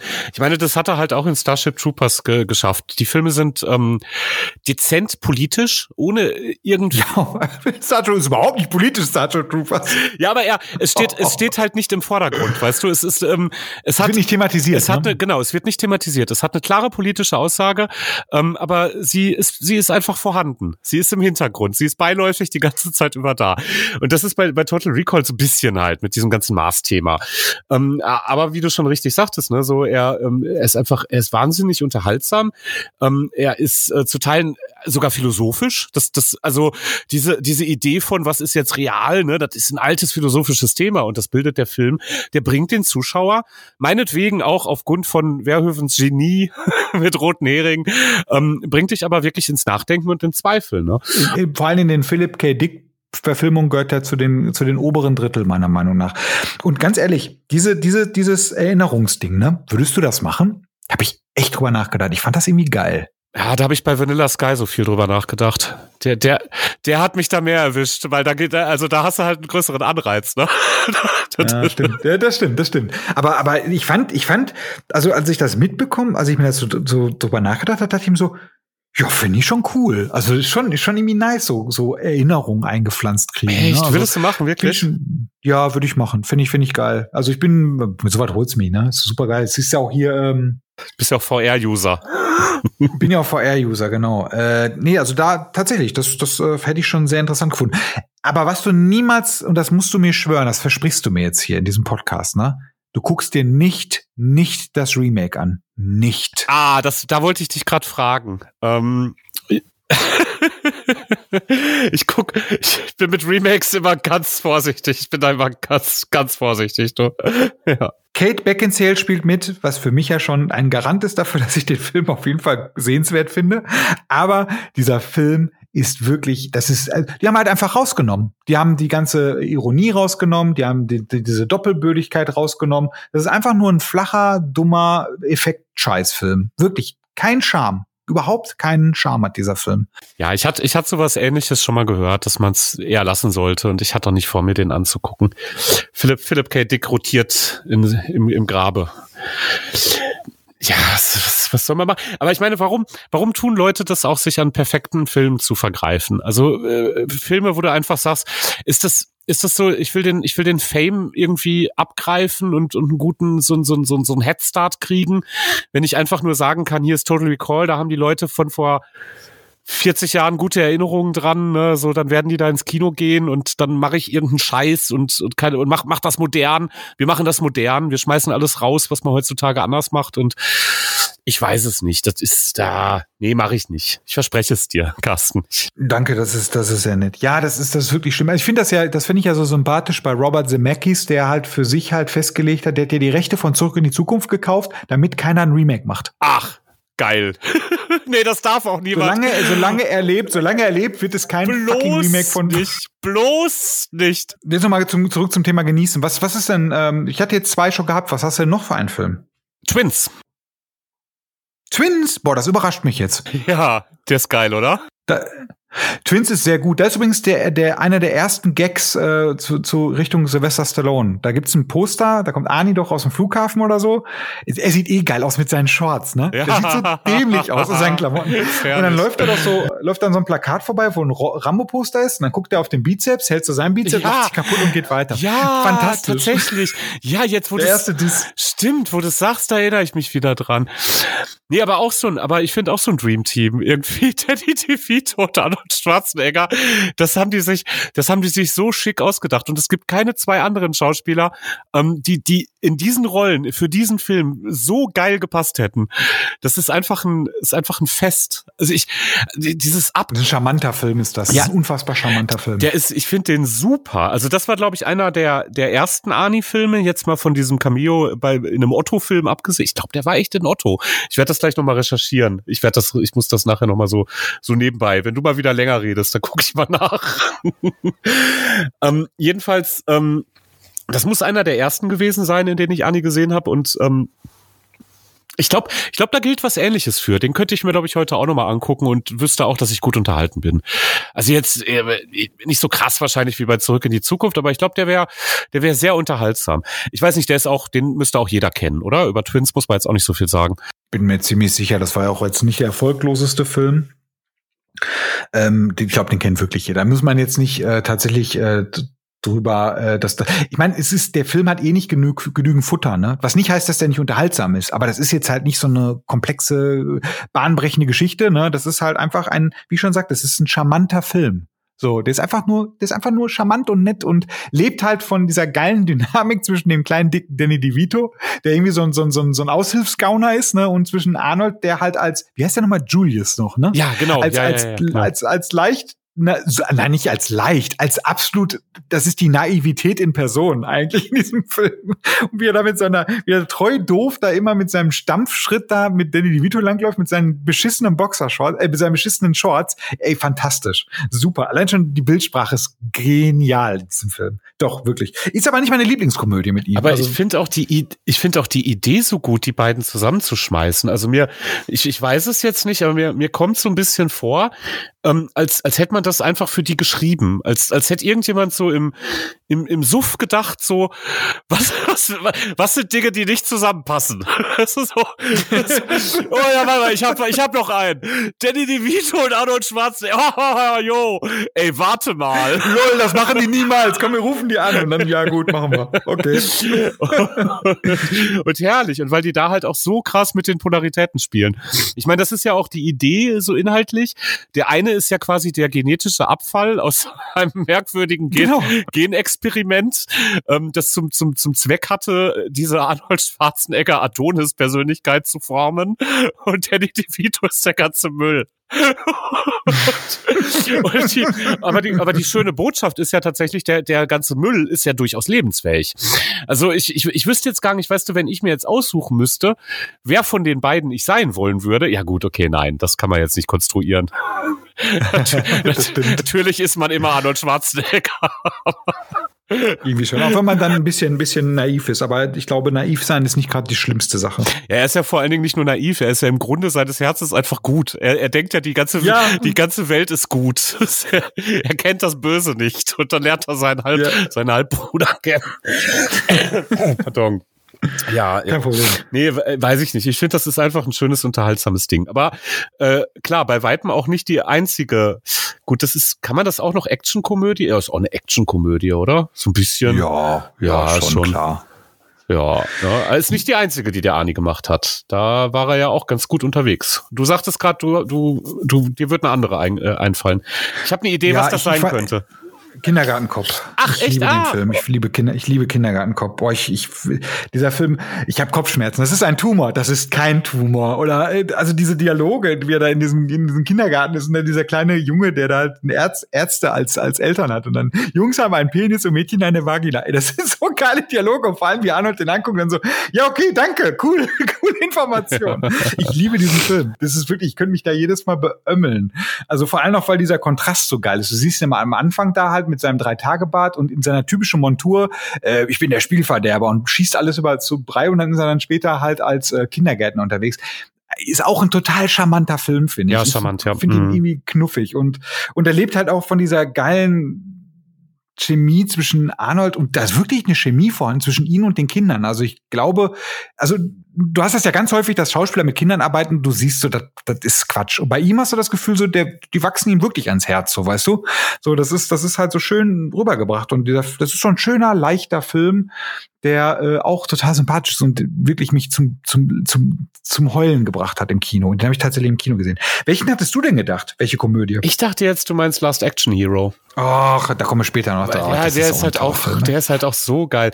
Aber das hat ja, das hat ja viel gemacht, ne? Was in so eine Richtung geht. Ja. Da wird mir jetzt Deswegen sage ich also, Selbstironie, das, das ist ihm schon nicht so fremd gewesen. Ja, oder auch generell so mit Kindern, ne? Das ist, das muss der. Ja, versprochen ist versprochen. Genau, genau, der fiel mir jetzt gerade auch ein, ne? Und, der ist auch gut. Und da muss sich ein Schauspieler ja auch erstmal für hergeben, ne? Oder beziehungsweise äh, für bereit sein. Also ich, ich wüsste jetzt auch nicht so viele Schauspieler, die da Bock drauf hätten, weißt du?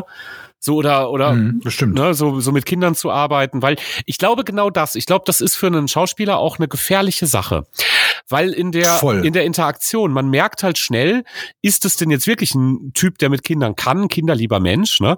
Ähm, oder spielt er das nur? Also ich ich, ich denke, das ist das das ist extrem schwierig für einen Schauspieler so zu tun. Also die Chemie muss ja auch von dem Kind kommen, ne?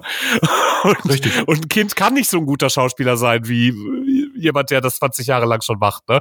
Das heißt, da musst du mit deiner Persönlichkeit überzeugen. Und ich glaube, das ähm, ist Ani auf jeden Fall echt immer gelungen. Äh, und, und ich denke, das ist auch ein, hat auch einen ganz großen Anteil, dass wir den auch so sympathisch finden.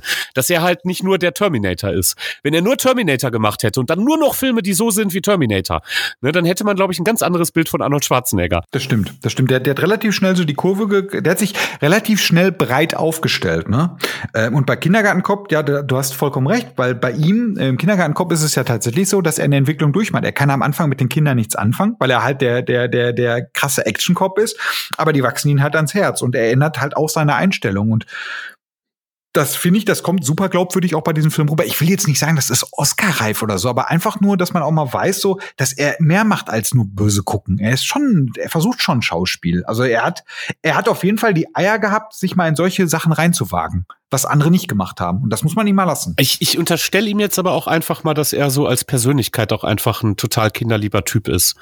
Ja, also, das glaube ich auch. Weil ich meine, guck mal. Das würde das mit den Paralympics und so nicht passen und so, ne? Und dass er sich sehr dafür einsetzt für Kinder und so, ja. ja er ist einfach, ich glaube, der ist einfach so ein, so ein, so ein, ja, gut Mensch ist ein Scheißwort, aber der ist einfach einer, der, der, der will, der will schon, der, der, nee, der will nicht, der muss sich nicht bemühen, nett zu sein. Der ist einfach nett, ne? Ich meine, was mir jetzt gerade da so, so direkt ähm, aufplöppt. Ähm, es gibt Filme mit äh, beispielsweise Till Schweiger, wo er mit Kindern zu tun hat. Ne? dem kaufe ich, also ich hasse den Typen eh, aber, ja, boah, voll. aber das kaufe ich dem halt auch einfach über, ich meine, der hat ja sogar selbst Kinder, ne? Aber ich kaufe ihm das einfach nicht ab, dass er in diesen, in diesen Situationen, in diesen Szenen authentisch ist. Ne?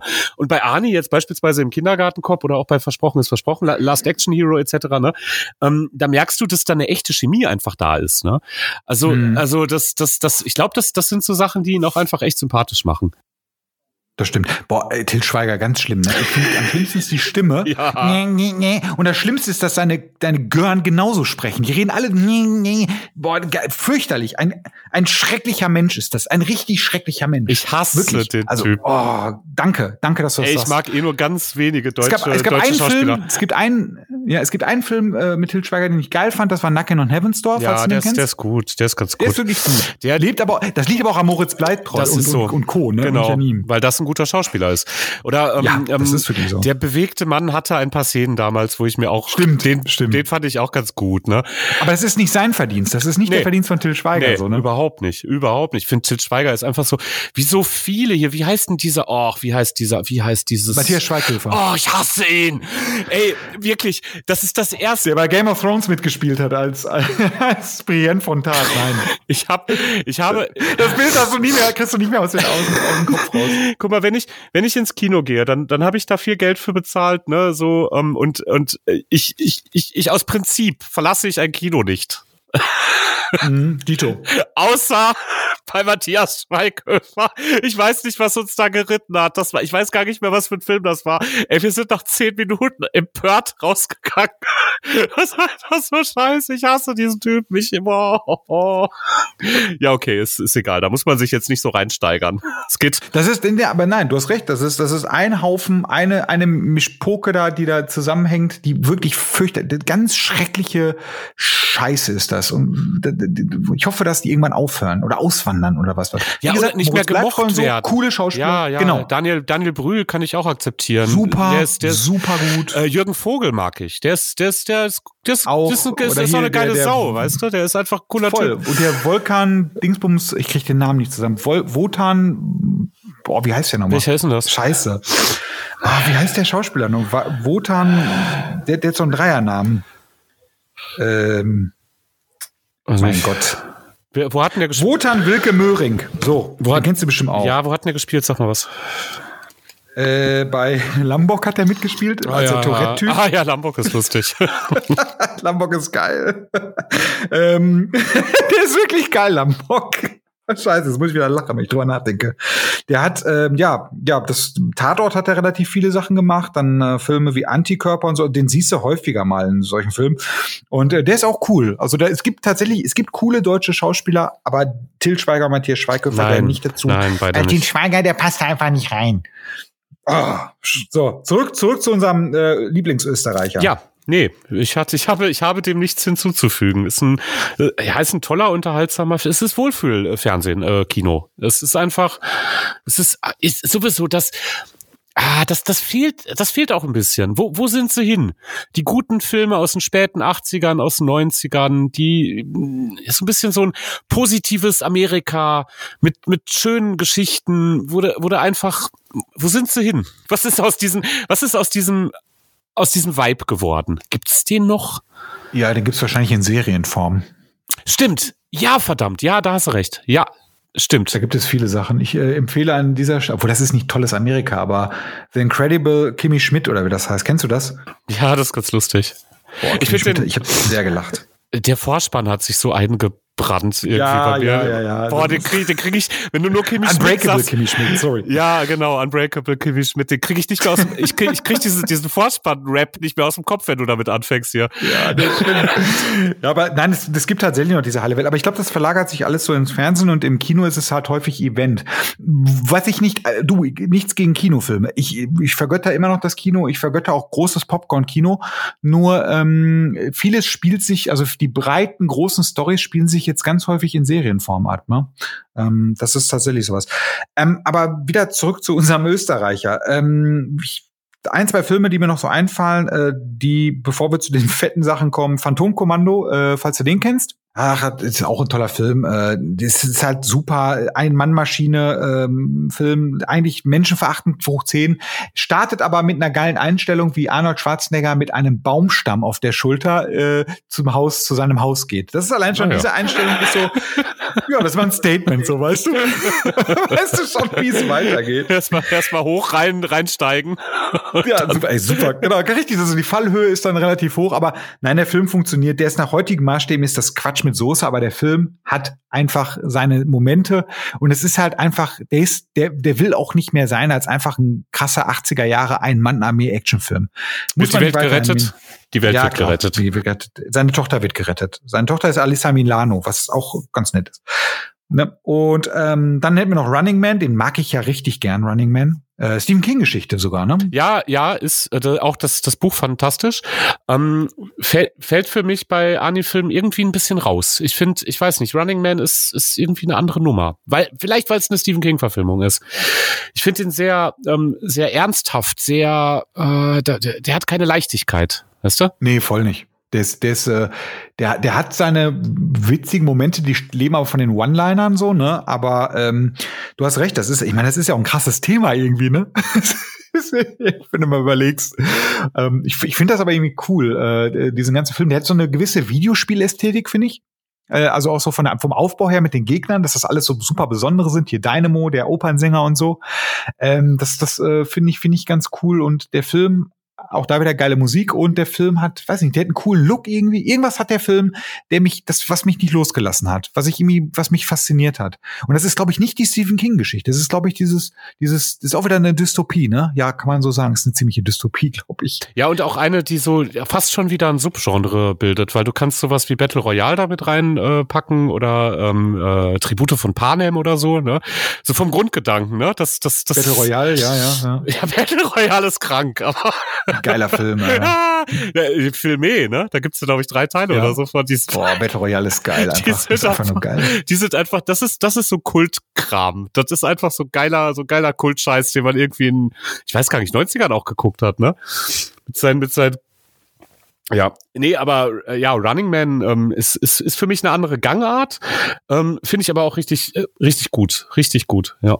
Ja, der, der, der lebt, der, ich meine, der hat doch so ein bisschen Medienkritik, ne, mit diesen, mit diesen, wie halt äh, die Aufnahme von ihnen halt gefälscht wird und so, ne, das ist halt alles so ein bisschen drin. Und das ist auch alles gar nicht so unrealistisch, wenn man mal drüber nachdenkt. Ich meine, das jetzt in diesen hundertprozentig, so wie es da jetzt dargestellt wird, natürlich ist es natürlich unrealistisch. Aber diese ganze Vision, dieses ganze Sensationsgeile und so, das ist jetzt nicht so weit weg von der Realität. Ne? Machen wir uns da nichts vor. Also ich würde mich jetzt auch ehrlich gesagt nicht wundern. Äh, nachdem jetzt halt schon Idiocracy Realität pur geworden ist, würde ich mich jetzt auch nicht wundern, wenn irgendwann der Running Man Realität wird. Ja, da bin ich ganz bei dir, du. Das ist, wir können, können ich gar nicht sagen, wie sich in 20, 30 Jahren unsere Kultur entwickelt haben wird. Die Richtig, wir sprechen hier von Trump, wir sprechen von Trump Amerika, ne, auch, ne, also da, das nehme ich jetzt mal so ins, ins Zentrum und ich würde es natürlich nicht in diesen Krassheitsgrad, aber das Prinzip dass sich Leute halt, äh, doch, das kann ich mir vorstellen. Das, das kann ich mir total vorstellen. Für Fame einfach nur. Tust du, tust du ja so als Mixed Martial Arts Typ oder als Boxer in gewisser Weise auch schon ein bisschen, ne? Ich meine, das, das, will man ja nicht versprechen. Das sterben ja Gladiator auch Leute. Bist du da halt auch, da bist ne? du ein Gladiator, das sterben Menschen. Das ist, das ist halt, also als, als Boxer irgendwie in einem Kampf zu, zu sterben oder, gut, das gilt natürlich auch für viele andere Sportarten, ne? Aber das ist schon ein äh, gegebenes Risiko, ne? Das ist, ja, und das ist ja, das ist ja Menschen verschuldet dann, ne? Das ist der Unterschied zu anderen Sportarten. Wenn dir da der Boxer dich falsch trifft und der haut dir das Nasenbein in das Gehirn, dann hat der das verschuldet. Der wird sein Leben lang nicht mehr glücklich. So, das, das ist das Problem daran. Der macht das ja nicht, weil er böse ist. So, das ist ja nicht Ivan Drago. Ja, und das Ganze jetzt auf so Hunger Games auszuweiten irgendwie oder auf Running Man Settings, ich meine, why not, ne? So, das ist halt, das ist, das ist so, die Grenzen, die Grenzen fallen ja Stück für Stück. Ich glaube, vor 40 Jahren hätte sich auch noch keiner so ein Format wie Big Brother im Fernsehen vorstellen Wollte ich gerade sagen. Wollte ne? ich gerade sagen, ja. Und die hatten mal, das war letztendlich, hat sich das aber als Hoax erwiesen. Äh, irgend so eine holländische Produktionsfirma hatte mal angekündigt, sie wollen jetzt so eine ähm, Reality-Soap halt auch rausbringen, wo ähm, junge Erwachsene, so 18, 19, üben wollen, wie das ist, ein Kind zu haben und deswegen leihen die sich ein Baby von einer anderen Familie für einen Monat aus und werden dabei mit der Kamera begleitet. Das, das war wirklich als Hoax. Das war ein Kunstprojekt, das so anzukündigen, dass die das vorhaben. Ne? Und aber die Stimmen waren total polarisiert. Ne? Also es gab natürlich die Leute, die zu Recht gesagt haben, so was, das könnt ihr nicht machen. Das geht nicht. Das geht zu weit. Aber es gab auch total viele, die gesagt, ja, ist doch gar nichts bei. Das ist doch gut. Da lernen die doch was bei. Da lernen die Kinder was. Ne? so, denkst du so, ja, was eine geile Idee. Ne? Und ja, keine Ahnung. Also wer weiß, ob Running Man nicht mal Realität wird. Ne? Running Man, ähm, guter Film, passt auch in die Top-Filme, wenn ich jetzt so zurückdenke. Den gucke ich auch sehr gerne, wenn er noch kommt. Natürlich, auch der ist auch natürlich weitaus billiger. Du, das ist immer so krass, ne? Damals dachte man so, die Kulissen sind so heftig und das ist alles so geil aufgebaut. Und jetzt siehst du das so, du siehst erstmal, wie karg die Kulissen eigentlich sind. Äh, vor allem, wenn die Sachen auf 4K hochskaliert sind, ist es noch schlimmer. Aber egal, ich versuche es immer so ein bisschen runter zu, zu dampfen, dann kriege ich es auch immer hin. Ähm, ja, du hattest ihn gerade eben erwähnt, bevor wir jetzt halt auf den, auf den großen, äh, auf das, auf den großen Gorilla im Raum kommen, können wir einmal über Last Action Hero sprechen, wenn du möchtest. Ach ja, müssen wir nicht. Schöne, ähm, Doch, nette gerne. Ich, ich mag den Film voll gerne, Alter. Das ist ein wirklich guter Film. Vor allem der Film ist halt, der Film ist halt so schön, weil der auf so vielen Ebenen spielt. Ne? Der hat ja eine totale Metaebene. Und der ist eigentlich auch ein bisschen cleverer, als man eigentlich Ja, denkt. ja, und ja. ich, ich habe wirklich sehr viel gelacht und ich fand der Film, der war für mich eine runde Nummer. Ich habe es nicht verstanden, warum der gefloppt ist. Habe ich nicht kapiert. Ist der, der, Das ist der, ach, das wusste ich gar nicht, dass voll, der. volle Bude. Oh, okay. Der ist in Konkurrenz mit Jurassic Park gegangen, was wahrscheinlich der Fehler Ah, Ja, war. das ist, das kannst du nicht machen.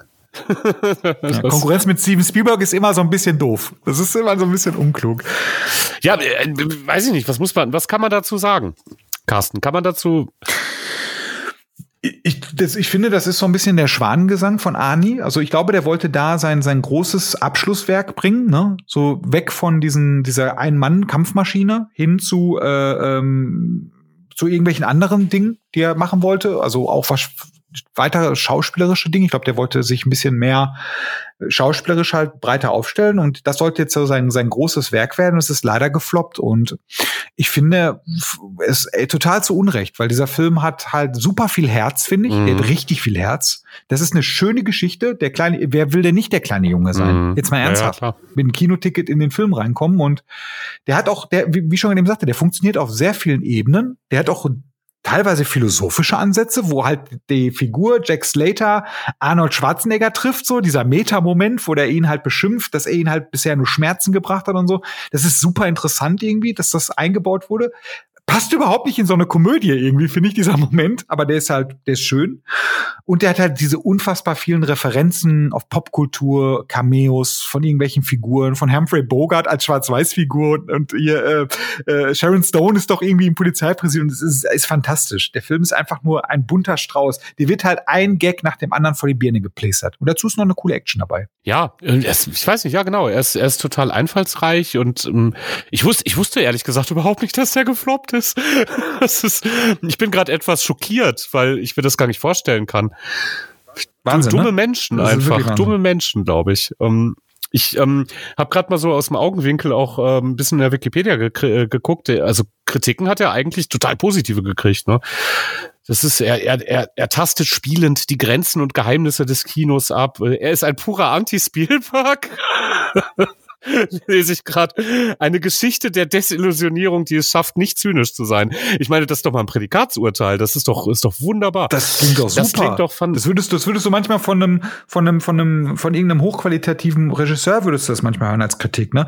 Aber ich glaube, diese Kritiken sind tatsächlich, nee, nicht alle, aber ich glaube, das ist ein Film, der halt erst mit der Zeit zu diesem Status gelangt ist, so. Der wird, glaube ich, jetzt, der, ich glaube, das war ein verkanntes Werk, weil du hast bei Arnold was anderes erwartet. Das ist es. Weil wir ne? wissen, welcher Film vorher war, Wir ne? wollen den Zwei Arnie Jahre vorher sehen. gab es, genau. Das ist nicht Arnie. Das ist nicht unser Arnie. Buh. Ja, und das ist auch wieder fantastisch. Der, der Terminator-Aufsteller mit Sylvester Stallone als Terminator fand ich auch herrlich. So, das Nein, ganzen- echt? Ja, super geil. Oder auch, dass man immer 555 wählt und, und äh, dann geht dann tatsächlich jemand ans Telefon, weil 555 ist ja so eine Fantasienummer in Amerika. Oder wo er in, sein, in, sein, in seine, seine Bude reinkommt und erstmal in den Schrank reinschießt, weil da Terroristen drin sind. Da sind immer welche drin. Es sind so viele coole Szenen in diesem Film, ey. Ah, Mann, ey. Das ist wirklich, ich, mich hat's auch wirklich geärgert. Ich war damals im Kino. Was ich sehr schön finde als Anekdote ist halt, dass Arnold persönlich ACDC überredet hat, den Song zu schreiben, The Big Gun. So, das halt auch irgendwie geil, so, ne? Ich meine, wie stellst du dir das jetzt vor? Du sitzt da im Proberaum, da kommt Arnold Schwarzenegger vorbei und sagt, ich möchte einen Film, dass ihr Musik für meinen Film macht. Das ist schon, das muss doch surreal sein, selbst für ACDC. Ja, kannst du aber schön. Den Arnie. ja, ne? Get to the chopper. Ach ja, schön. Oh, den habe ich ganz vergessen. Predator, meine Fresse. Mein zweitliebstes Filmmonster überhaupt. Der Predator. Ah, die, die Prädatoren finde ich irgendwie. Was, Alter? Wenn's blutet, wenn's blutet, kann man's töten. Oh, Ah, die, die sind mir zu heftig, weiß nicht. Die machen mir Angst, immer noch. Ach so, ach so, ich dachte die ganze Scheiße. Nein, das nein, ich, nein, also, nein, nein, nein. Ich habe den, ich habe den, glaube ich, verhältnismäßig spät gesehen ähm, ähm, und ich, ich war trotzdem, ich habe, ich, ich habe mich nicht eingeschissen, aber irgendwie, ich weiß nicht, das ist, ah, oh, die mag ich nicht. Der, der, der Film ist halt, ähm, das, das Interessante an dem Film ist halt, dass der die erste Hälfte ist das so ein, so ein Kriegsfilm, Vietnam-Kriegsfilm und die zweite Hälfte ist das halt purer Horror. Ja, genau. So, ne? Also wirklich Hardcore und auch sehr gewalttätiger Horror. Und du hast auch da wieder diese, diese krasse Übermacht, ne, mit diesem Predator, weil der ist ja wirklich übermächtig. Der ist, so, der ist so ein Terminator im Grunde, ja. Ja, genau. Und der Film, also der Film hat halt so, so diese Momente. Ich finde es auch schön, wie am Anfang, da gibt's diese Szene, wie Arnold da zu Carl Weathers kommt und die schlagen dann halt mit den Fäusten ein. Und dann siehst du halt so, wie jeder so, so einen Bizeps anspannt. Das siehst du an so einer totalen, so, das ist so, so super übertrieben maskulin. Und auch die ganzen Figuren haben halt alle so ihr eigenes Gimmick. Der eine hat eine Minigun, der andere hat so, was weiß ich, was, ein Granatwerfer und und dann werden die halt, die stellen, werden dargestellt als die krassen Superfighter und dann treffen die halt auf den richtigen, auf den Apex Predator, so, weißt du? Der, der, die halt einen nach dem anderen auseinander nimmt. Und das fand ich halt irgendwie schön. Ich habe mal gelesen, dass der Film eigentlich eine Para Parabel zum Vietnamkrieg sein Ach, soll. okay. Das finde ich sehr weit hergeholt. Aber weiß ich nicht, wenn man drüber nachdenkt. Das ist, da müsste ich mich jetzt mit auseinandersetzen. Das kann ich jetzt nicht zwischen Tür und Angel entscheiden. Aber interessant, ja. Ich meine, was du gerade Ja, was du so- gesagt hast, so erst erst erst macht er dich, putscht er dich so auf, ne? Mit so ähm, mit mit Action und dann dann kommt er mit Horror. Das ist halt einfach, das ist eine miese Strategie. Dann sitzt du da und bist eh schon unter Adrenalin, ne? Und dann wirst du nur noch geschockt. so. Ja, aber das ist so, weiß nicht, der Predator, das war, das war so die Geburt von einem, echt mein zweitliebsten neben dem Alien. Also Alien ist so mein Lieblingsfilmmonster, was Sci-Fi betrifft. Absolut, das ist mein absolutes Lieblingsmonster, weil das halt auch, das ist so ein unaufhaltsames Fressviech, ne? So, das ist so, und die sehen so ekelhaft aus und irgendwie gleichzeitig auch so, so perfekt. Die sind halt schön irgendwie, aber irgendwie eklig. So, das ist ganz komisch. Und beim Predator ist es halt so, der ist halt auch so eine interessante Figur. Interessant ist aber auch, dass das Design von Predator ursprünglich von James Cameron kommt und das sieht richtig scheiße aus. Es gibt äh, aus dem, ey, das sieht so bisch. Der war eigentlich mit einem Auge, der sollte so skelettmäßig sein und der sah aus wie so eine Muppet-Figur. Ganz schrecklich. Da gibt es ähm, Making-ofs, wo du das halt so siehst und denkst dir, Gott sei Dank haben sie das überarbeitet, weil der Predator in der finalen Fassung, der sah schon ein bisschen geil aus. War halt ein Großwildjäger. Im Prinzip ist das ein Großwildjäger aus dem Weltall. Da musst du ja Alien vs. Predator total gefeiert haben, oder?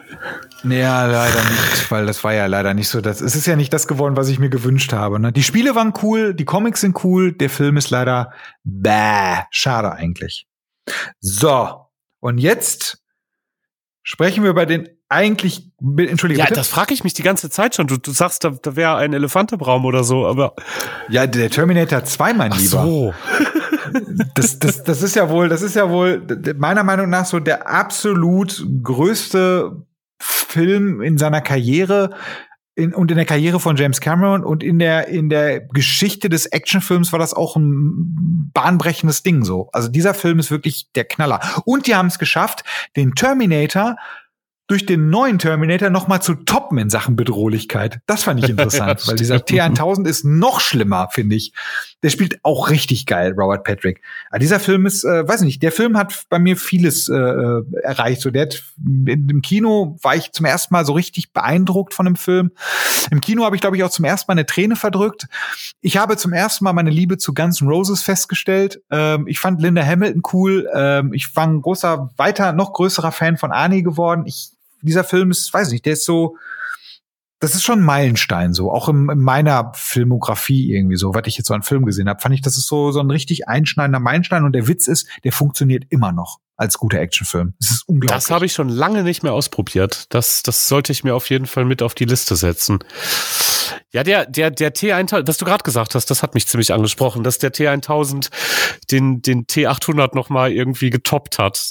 Das ist, das, das, Voll. das ist, das ist wirklich so die Sache, ne? Noch, noch maschinenhafter, noch unberechnet. Du, du kommst dann so ins, ins, äh, in, ins Schwanken, ne? So, du, dir, war ja eigentlich vorher schon klar, dass der, dass, dass Arnie halt in seiner Verkörperung als T800 irgendwie so die krasse Kampfmaschine und der, der, äh, unerbittlichste Killer überhaupt ist. Und dann wird dem Ganzen noch eine Krone aufgesetzt. Und dann mit diesem dem Robert Patrick, der den halt auch so geil, der, der, der ist, das ist so richtig wie so Terror, ne? Du fühlst dich richtig terrorisiert von diesem T1000, weil der immer einfach auftaucht und du kannst nichts gegen den machen. Das ist so, das ist so ein cooler Kniff gewesen, ne? Und das halt selbst, wie du schon sagtest jetzt, der T1000 eigentlich so ein bisschen machtlos gegen den wirkt. Ja. Weil was willst du dagegen machen, ne? Die, die, die, die kriegen es ja nur hin mit ganz, mit vereinten Kräften, äh, schaffen sie es ja, den zu besiegen und das ist so, Ah, dieser Film ist toll und ich finde, der Film hat auch so eine, der hat auch diese wieder diese diese wunderschöne Schwere. Der, ist, der wirkt total schwermütig, finde ich der Film. Der hat so dieses Dark Future mäßige, trotzdem irgendwas hoffnungsvolle und der driftet ganz häufig ins Philosophische ab, ähm, was ich auch schön finde. Nicht nicht super deep, aber der hat so seine Momente. Ich finde es sehr schön diesen diesen Monolog, wo Belinda Hamilton so sagt, so, dass es sie überrascht, so, dass gerade, dass der beste Beschützer und der beste Vater für ihren Sohn halt eigentlich der Terminator wäre, weil der würde niemals nach Hause kommen, besoffen und seinen Sohn verprügeln, der würde niemals aufhören, auf den aufzupassen und so. Und das ist ja die Ironie, dass die Maschine, die sie im ersten Teil töten wollte, jetzt eigentlich der perfekte Beschützer ist. Finde ich total eine schön, das hat irgendwie was, weiß ich nicht, das hat was Poetisches irgendwie. Meinst du denn, die muss man, die muss man zusammen sehen als Gesamtwerk auch? Weiß ich nicht. Nee, eigentlich, nicht, eigentlich gar nicht, oder? Nee. Nee, T2 funktioniert alleine komplett. Also finde ich, der funktioniert, der funktioniert alleine eigentlich als ganz normaler Film, finde ich. Wie war das denn für dich, der Film? Hat der, hat der dich denn ähnlich abgeholt oder, oder bin ich jetzt nur am Schwärmen hier? was ich gerade das Gefühl habe. Ähm, ja, du hast ja gerade schon, ich, ich wusste gerade nicht, was du meinst mit der Film, über den wir unbedingt sprechen müssen. Also, äh, nee, ich gebe dir auf jeden Fall recht. Das ist ein, ähm, das ist ein fan fan fantastischer Film. Ich habe den auch, ich habe den echt schon lange nicht mehr gesehen. Ich habe auf jeden Fall gerade Bock gekriegt, den noch mal zu gucken. Und mir fällt auf, dass ich ähm, ich kann den gar nicht so ähm, so getrennt von von ähm, Terminator 1. Also ich versuche gerade die Stories mir beide noch mal vor Augen zu führen und gerate da so ein bisschen ins Schwimmen. Im Prinzip ist T2 fast die gleiche Story wie T1. Nur, dass diesmal der Sohn gejagt wird und diesmal von einem anderen Terminator und Terminator beschützt ihn. Das ist eigentlich fast die gleiche Story. Und eigentlich äh, ist das halt auch der Abschluss so. Ne? Bei T2 ist am Ende, also wäre wär jetzt T2 äh, gewesen, dann hättest du auf jeden Fall eine Runde zwei Filme gehabt. Ein schönes, einen schönen Anfang und ein schönes Ende. Und das wäre es gewesen. Aber leider, leider, leider mussten sie ja Fortsetzung machen, was jetzt nicht so gut gelungen ist. Wobei ich den aktuellen, den Dark Fate, eigentlich gar nicht so schlecht fand. Ich äh, fand den eigentlich ganz cool, weil auch da wieder der Gegner, der Rev 9, das ist ein, noch so ein neuer äh, Killer-Android, der hat wieder dieses Terrormäßige. Der ist ähnlich wie der T1000, nur noch gefährlicher. Weil der, der halt äh, nicht so steif ist, sondern der, du, das ist schön gemacht. Im Film ist das so, am Anfang ist der super steif und je mehr der unter Menschen ist, desto mehr eignet der sich vieles an. Das ist, das wird so total äh, nebenbei so gezeigt immer, dass er dann halt auch mal Witze macht mit den Leuten und so, weißt du? Und das macht den eigentlich noch gefährlicher, finde ich. So, das ist, das ist noch schlimmer. Und das finde ich, das fand ich ein schöner Kniff. Und der Dark Fate ist kein schlechter Film. Also mir hat der wirklich sehr gut gefallen. Ähm, viele fanden den halt scheiße, aber ich finde, das ist so mit von den, von den Terminator-Filmen gehört er auf jeden Fall ist das, ist es, wenn du Teil 1, Teil 2 und Dark Fate guckst, hast du eine runde, eine runde Trilogie. Eine absolut runde Trilogie. Die anderen kannst du vergessen. Mm. Die drei mhm. guckst du, perfekt. Also das wirklich letzte, gut. was ich gesehen habe. Und der Film ist politisch ohne Ende. Das ist das Schlimme daran. Das letzte, was ich gesehen habe, war halt der mit der Terminatrix hier, T T Terminator 3. Ähm, und ja, Wrath of the Machines. ja, ja, genau. und der geile Gags, der ja, Film. Ja, aber dann habe ich auch aufgehört. Also ich, ich weiß nicht, das, das, das ist nicht schlimm. Das war da, das war da die, also ich habe auch gerade erst festgestellt, dass jetzt noch danach noch zwei weitere kamen oder sogar noch mehr. Nee, ne? Drei. Drei. Drei. Salvation, Salvation, Genesis, Genesis und dann Dark Fate. Ach, ja. Herre, ja, okay. Kann man nichts machen. die, die, die, die reiten das Pferd so lange, bis es tot ist und noch länger. Ähm, jetzt ist es wirklich tot. Also jetzt ist es wirklich absolut tot. Der Film ist mega gefloppt, der, der Teil, und das war's jetzt. Und das, obwohl James Cameron beteiligt war, so, weißt du, da war eigentlich das war eigentlich der Perfekt. Linda Hamilton ist dabei. Ähm, es hat alles nichts gebracht. Wie gesagt, mir hat er sehr gut gefallen. Und das ist eigentlich recht schade. Aber wie gesagt, wenn du Teil 1 guckst, Teil 2 und dann Dark Fate, vor allem das Geile ist halt, dass die zeitlich auch passen, weil die genau sich an der Zeitlinie halten. Also Teil, 2, Teil 1 spielt in den 80ern, ist auch in den 80ern gedreht worden. Teil 2 spielt in den 90ern, ist auch in den 90ern gedreht worden. Und Teil Teil 3, nenne ich ihn jetzt mal, Dark Fate, ist tatsächlich 2020. Und die sind auch, die sind auch, die sind auch realistisch gealtert. Also auch der Terminator ist realistisch gealtert. Das ist super cool gemacht, ehrlich gesagt. Also die haben sich da ein paar Sachen überlegt, wie man so äh, Logiklücken, Logiklöcher halt äh, stopft und das ist wirklich gut gelungen. Und noch eine Sache bei Terminator, die ich geil finde, bei Teil 2 vor allem, ist auch wieder die Musik. Dieses, dieser geile Industrial Sound. Den, ich weiß nicht, ob du den im Kopf hast. Das ist so dieses, dieses, dieses einfach mal hören. Das ist echt, ja, das ist auch ein geiler Soundtrack. Das ist auch eines der Dinge, die total ähm, für diesen Film stehen. So dieses, diese, diese, dieses Theme ist halt so, das ist so wie ein Star Wars Theme. So, so, so, so krass ist das. Das ist so ein Gänsehaut-Ding, wo ich halt auch jedes Mal wirklich, wo es mir wirklich kalt den, kalter Schauer den Rücken runterläuft. Super geil. Wir haben ja noch äh, ein, zwei Filme, die wir noch nennen können. Also ich hätte tatsächlich noch mh, hm, ein großes Ding kam noch und das war wieder in Kombination mit James Cameron. Das war der Film True Lies. Auch ein Brett von einem Film. Das war, äh, kennst Nein. du den? Oh, schade. Oh das ist ein super cooler Film. Das ist ein, ein äh, Agenten-Thriller mit sehr viel Comedy einschüben. Also der, Ani zeigt einerseits seine, seine Action-Seite, andererseits seine Comedy-Seite. Das ist so eine Mischung aus, ja, wie gesagt, Mission Impossible, äh, James Bond. Äh, das, ist, das ist fantastisch. Also es geht halt darum, dass er äh, mit, mit Jamie Lee Curtis verheiratet ist und äh, sie denkt halt, dass er irgendwie so einen total langweiligen Bürojob hat. Aber in Wirklichkeit ist er Geheimagent, der irgendwo immer unterwegs ist. Und ähm, sie äh, langweilt sich halt in der Ehe und möchte halt was erleben und trifft dann halt so einen, so einen Autoverkäufer, der ihr weiß macht, er wäre Geheimagent und fällt dann darauf rein. Und dann erzählt sie das, dann verhält sie sich immer so so so äh, so komisch halt gegenüber Ani, weil sie geht dann immer ans Telefon. Ja, der der der macht dann immer einen so auf dieser Autoverkäufer erzählt ihr dann halt was von der Geheimmission und sie glaubt das auch noch. Und Ani wird da so ein bisschen misstrauisch und denkt sich so erst so Mensch, das ist einer von uns, welcher Agent ist das? Und der besucht den dann. Und stellt dann fest, dass das halt ein, jemand ist, der der der der gefaked, der der ein Fake ist und äh, aber er erkennt dann halt auch, dass er seine Ehe retten muss. Und die äh, er möchte dann halt seiner Frau halt äh, so ein bisschen ein Abenteuer halt gönnen. Und dann hat er sich überlegt halt mit seiner, dann, dann äh, nutzt er halt seine gesamte äh, Agentenpower, äh, seine, seine Organisation halt, um sie halt in so, ein, in so eine fiktive Mission reinzubringen. Und äh, dann, dann, dann äh, wird das halt aufgelöst und dann entsteht aber trotzdem eine reale äh, Terrorismusbedrohung und dann gerät, gerät er mit seiner Frau dann rein und dann, so geht dann der Film weiter. Es ist fantastisch, es ist wirklich das fantastisch. Klingt extrem ähm, unterhaltsam. Also das ist super unterhaltsam, super unterhaltsam, weil der Film halt auch, der ist so schön selbstironisch, der voll geile Action, da ist wirklich so, das ist wirklich so der, der, der letzte große Film mit Arnie so, wo ich mir dachte so, Mensch, ey, so kannst du echt in Rente gehen, dann, dann nimmt er am Schluss so einen von diesen, kennst du diese Senkrechtstarter, diese Flugzeuge, den Harrier Jet, den nimmt er dann halt und, und fliegt dann durch die Stadt und spritzt ein gesamtes Stockwerk von einem Haus mit seinen Kanonen nieder, das sieht so geil aus, ne, wie das einfach alles weggefetzt wird, das ist so eine Freude, das zu sehen. Und da denkst du wirklich, Mensch, ey, so kannst du echt in Rente gehen, weißt du? Das ist schon geil, Ani. Das ist schon echt cool. Der war, wie alt war der? Der 50 in dem, in dem Film. Und ähm, der, der, also, und der hat, man muss auch sagen, mit Jamie Lee Curtis eine, eine Chemie, ne, zum, zum, wirklich, das ist eine ähnlich coole Chemie wie mit ihm und Danny DeVito. Du merkst wirklich, dass die sich gut leiden konnten. Du merkst wirklich, dass sie sich mochten und die die äh, die Comedy zwischen den beiden funktioniert.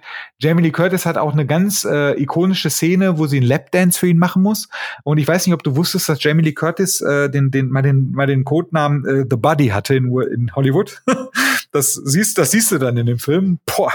Und ähm, das äh, das macht's dann auch und der Film, ja wie gesagt, der ist halt wie du schon sagtest, der ist unterhaltsam, der ist witzig, der ist gigantisch, der, der, der glänzt mit Superlativen und hat trotzdem diese coole Agentenstory. Und das hast du bei Arnold auch noch nie gesehen. So, so eine Art, ne? So Agentengeschichte, das hast du auch noch nie bei ihm gesehen und das macht's halt echt cool. Geiler Film, kann ich nur empfehlen, guck ihn dir mal an. Effekte sind ein bisschen äh, gealtert, aber trotz alledem ist der Film, hat noch so viel Over-the-Top-Action. Eine Verfolgungsjagd auf einem Pferd in einem, in einem Kaufhaus, fantastisch fantastisch. Einfach gucken. Ja, ich hätte heute noch Zeit für sowas, aber keiner, keiner will ihn mir verkaufen on demand. Ich hab, du hast mich jetzt so überzeugt, dass ich parallel dazu geguckt habe, ob ich den mir heute irgendwo noch angucken kann. Und also das wäre wirklich cool. Weil der, der macht wirklich einfach nur Spaß, der Film. Der macht einfach nur Spaß. Man kann, muss nicht drüber reden, wie die Terroristen dargestellt werden und so. Das ist eine andere Zeit, verdammte Scheiße. Das ist halt der zeitliche Kontext. Haben ne? Sie Bärte und tragen, tragen Turban oder ja, sowas? natürlich, klar, ja, ja, klar, natürlich.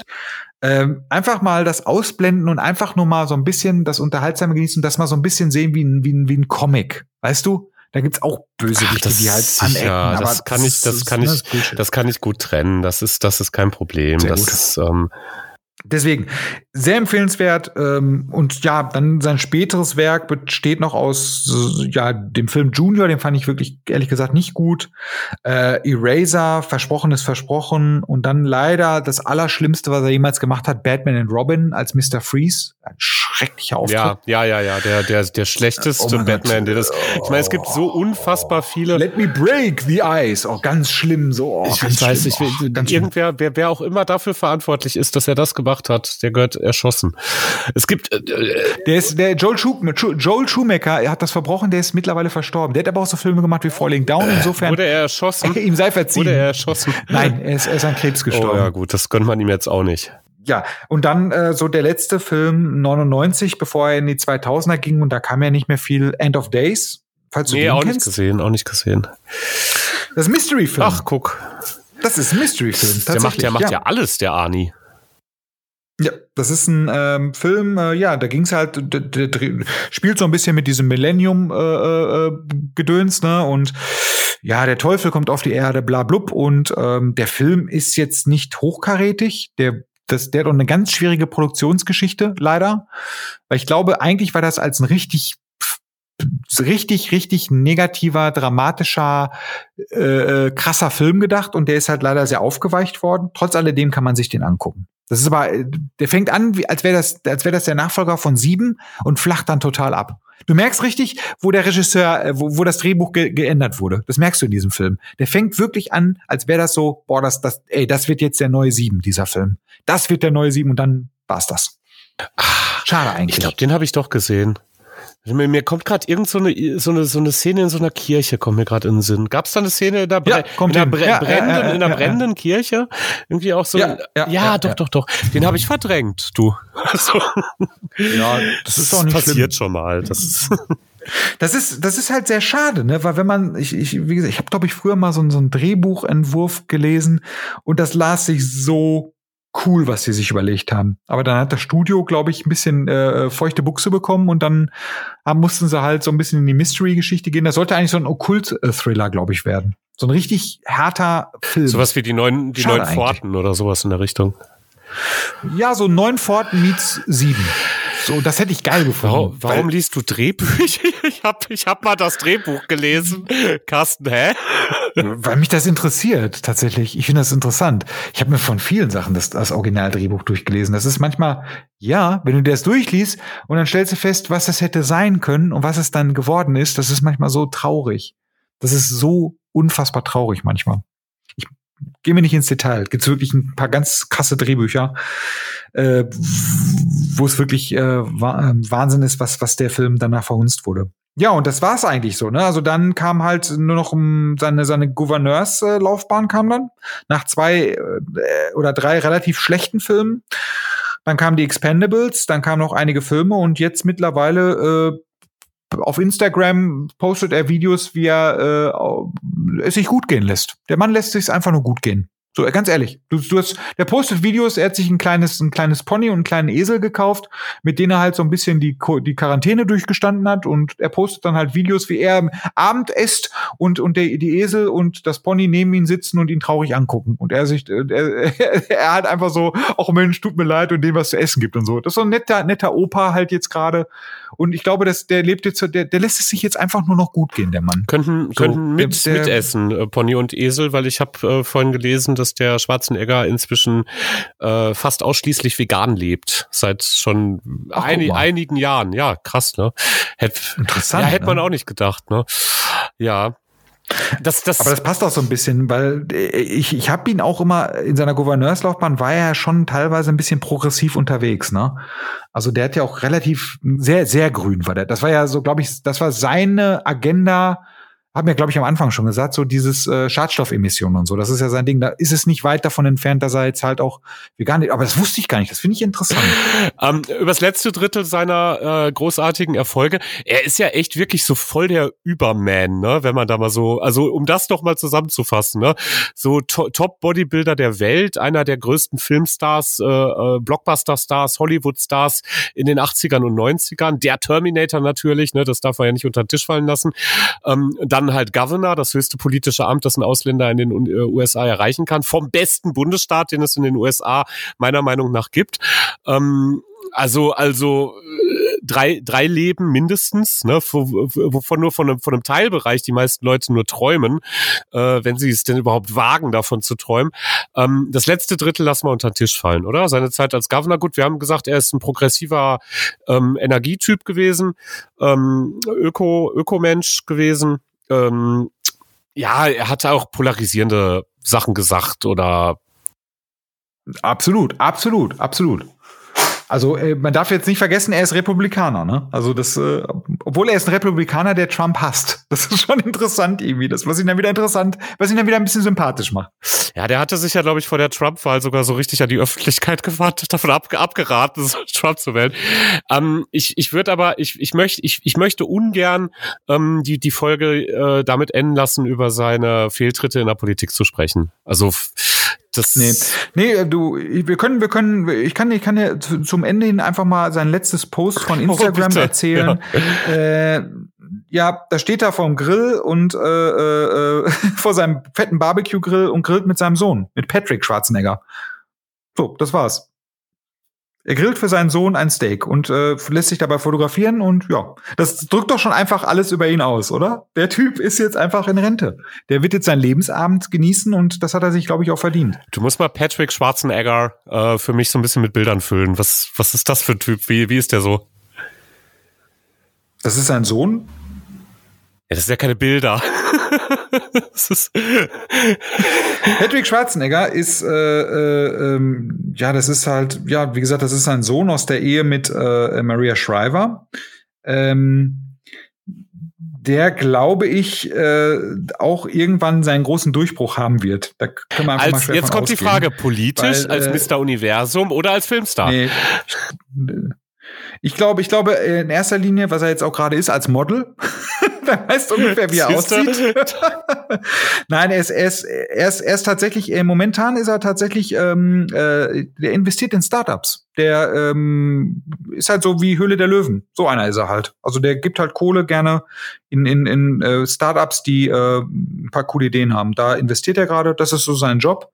Und nebenbei sieht er halt einfach gut aus. das, ist so, das ist so sein Leben ich sehe ihn eher so ein bisschen als inspirierend. Also ich finde, es ist eine sehr inspirierende Person. Ähm, und ähm, wie du schon sagtest, so die politischen Fehltritte muss man jetzt nicht breit treten, ähm, weil man darf ihn jetzt auch nicht nur darauf reduzieren. Weißt du, äh, das Gleiche könnte man über Trump sagen, aber Trump hat genug andere Fehltritte getan, dass man ihn darüber tatsächlich auf sehr vieles reduzieren kann. Ähm, aber er selber, finde ich, funktioniert halt als sehr inspirierende Person, meines Erachtens nach. Also das ist schon ich, ich könnte es nicht. Ich meine, ich habe ich hab manchmal garantiert nicht in, in den Kosmos von ihm, aber ich habe manchmal auch so, was das Thema Lernen, was das Thema, ich baue das jetzt einfach mal äh, angeht, da habe ich mir auch sehr viel, ja nicht abgeguckt, aber ich habe schon gedacht, so das ist das ist schon das ist auch eine Art, mit etwas umzugehen, statt die, statt die, äh, den, äh, statt, statt äh, sich in der Ecke zu sitzen und zu heulen, ist es manchmal auch ganz gut, einfach mal zu machen, weil dann stellt man fest, es ist nicht so schlimm. Aber nicht in diesem Kosmos und insofern, ja, abschließend kann man echt nur sagen, es ist äh, wohlverdienter Rente für eine beispiellose Karriere und äh, ich hoffe, dass er noch ein paar Jahre äh, ja, da ist. Ja, Sie, ziehen wir den Hut vor Herrn Arnold Alois Schwarzenegger. Für sein verleihen wir ihn äh, den den äh, Oscar für für sein Lebenswerk. So, so gesehen. Genau. Und für, für genau und den Oscar für sein äh, für vielen Dank, dass du meine Jugend halt äh, dass du mir schlimme Zeiten halt auch zu mit positiven und tollen Filmen und schönen Abenteuern halt irgendwie ein bisschen lebenswerter gemacht hast. Ja, und in das Zukunft noch den Oscar dafür, dass er uns vor Dolph Lundgren beschützen wird. Das Richtig, ist, genau, das ist der Punkt. Das ist natürlich Herr Schwarzenegger. Sie wissen, worum es geht. Sie müssen, Sie müssen, Sie müssen noch einmal, einmal noch. Einmal noch, ein einziges Mal. Ach herrlich. Ja, dann, Tim, packen wir's, wa? Ja, Carsten, du, packen wir's mal ein. Jo, dann äh, erstmal ein fröhliches Tschüss an die Zuhörer und bis zum nächsten Mal. Bis zum nächsten Mal. Ich äh, gehe jetzt meinen Kraftturm umbauen.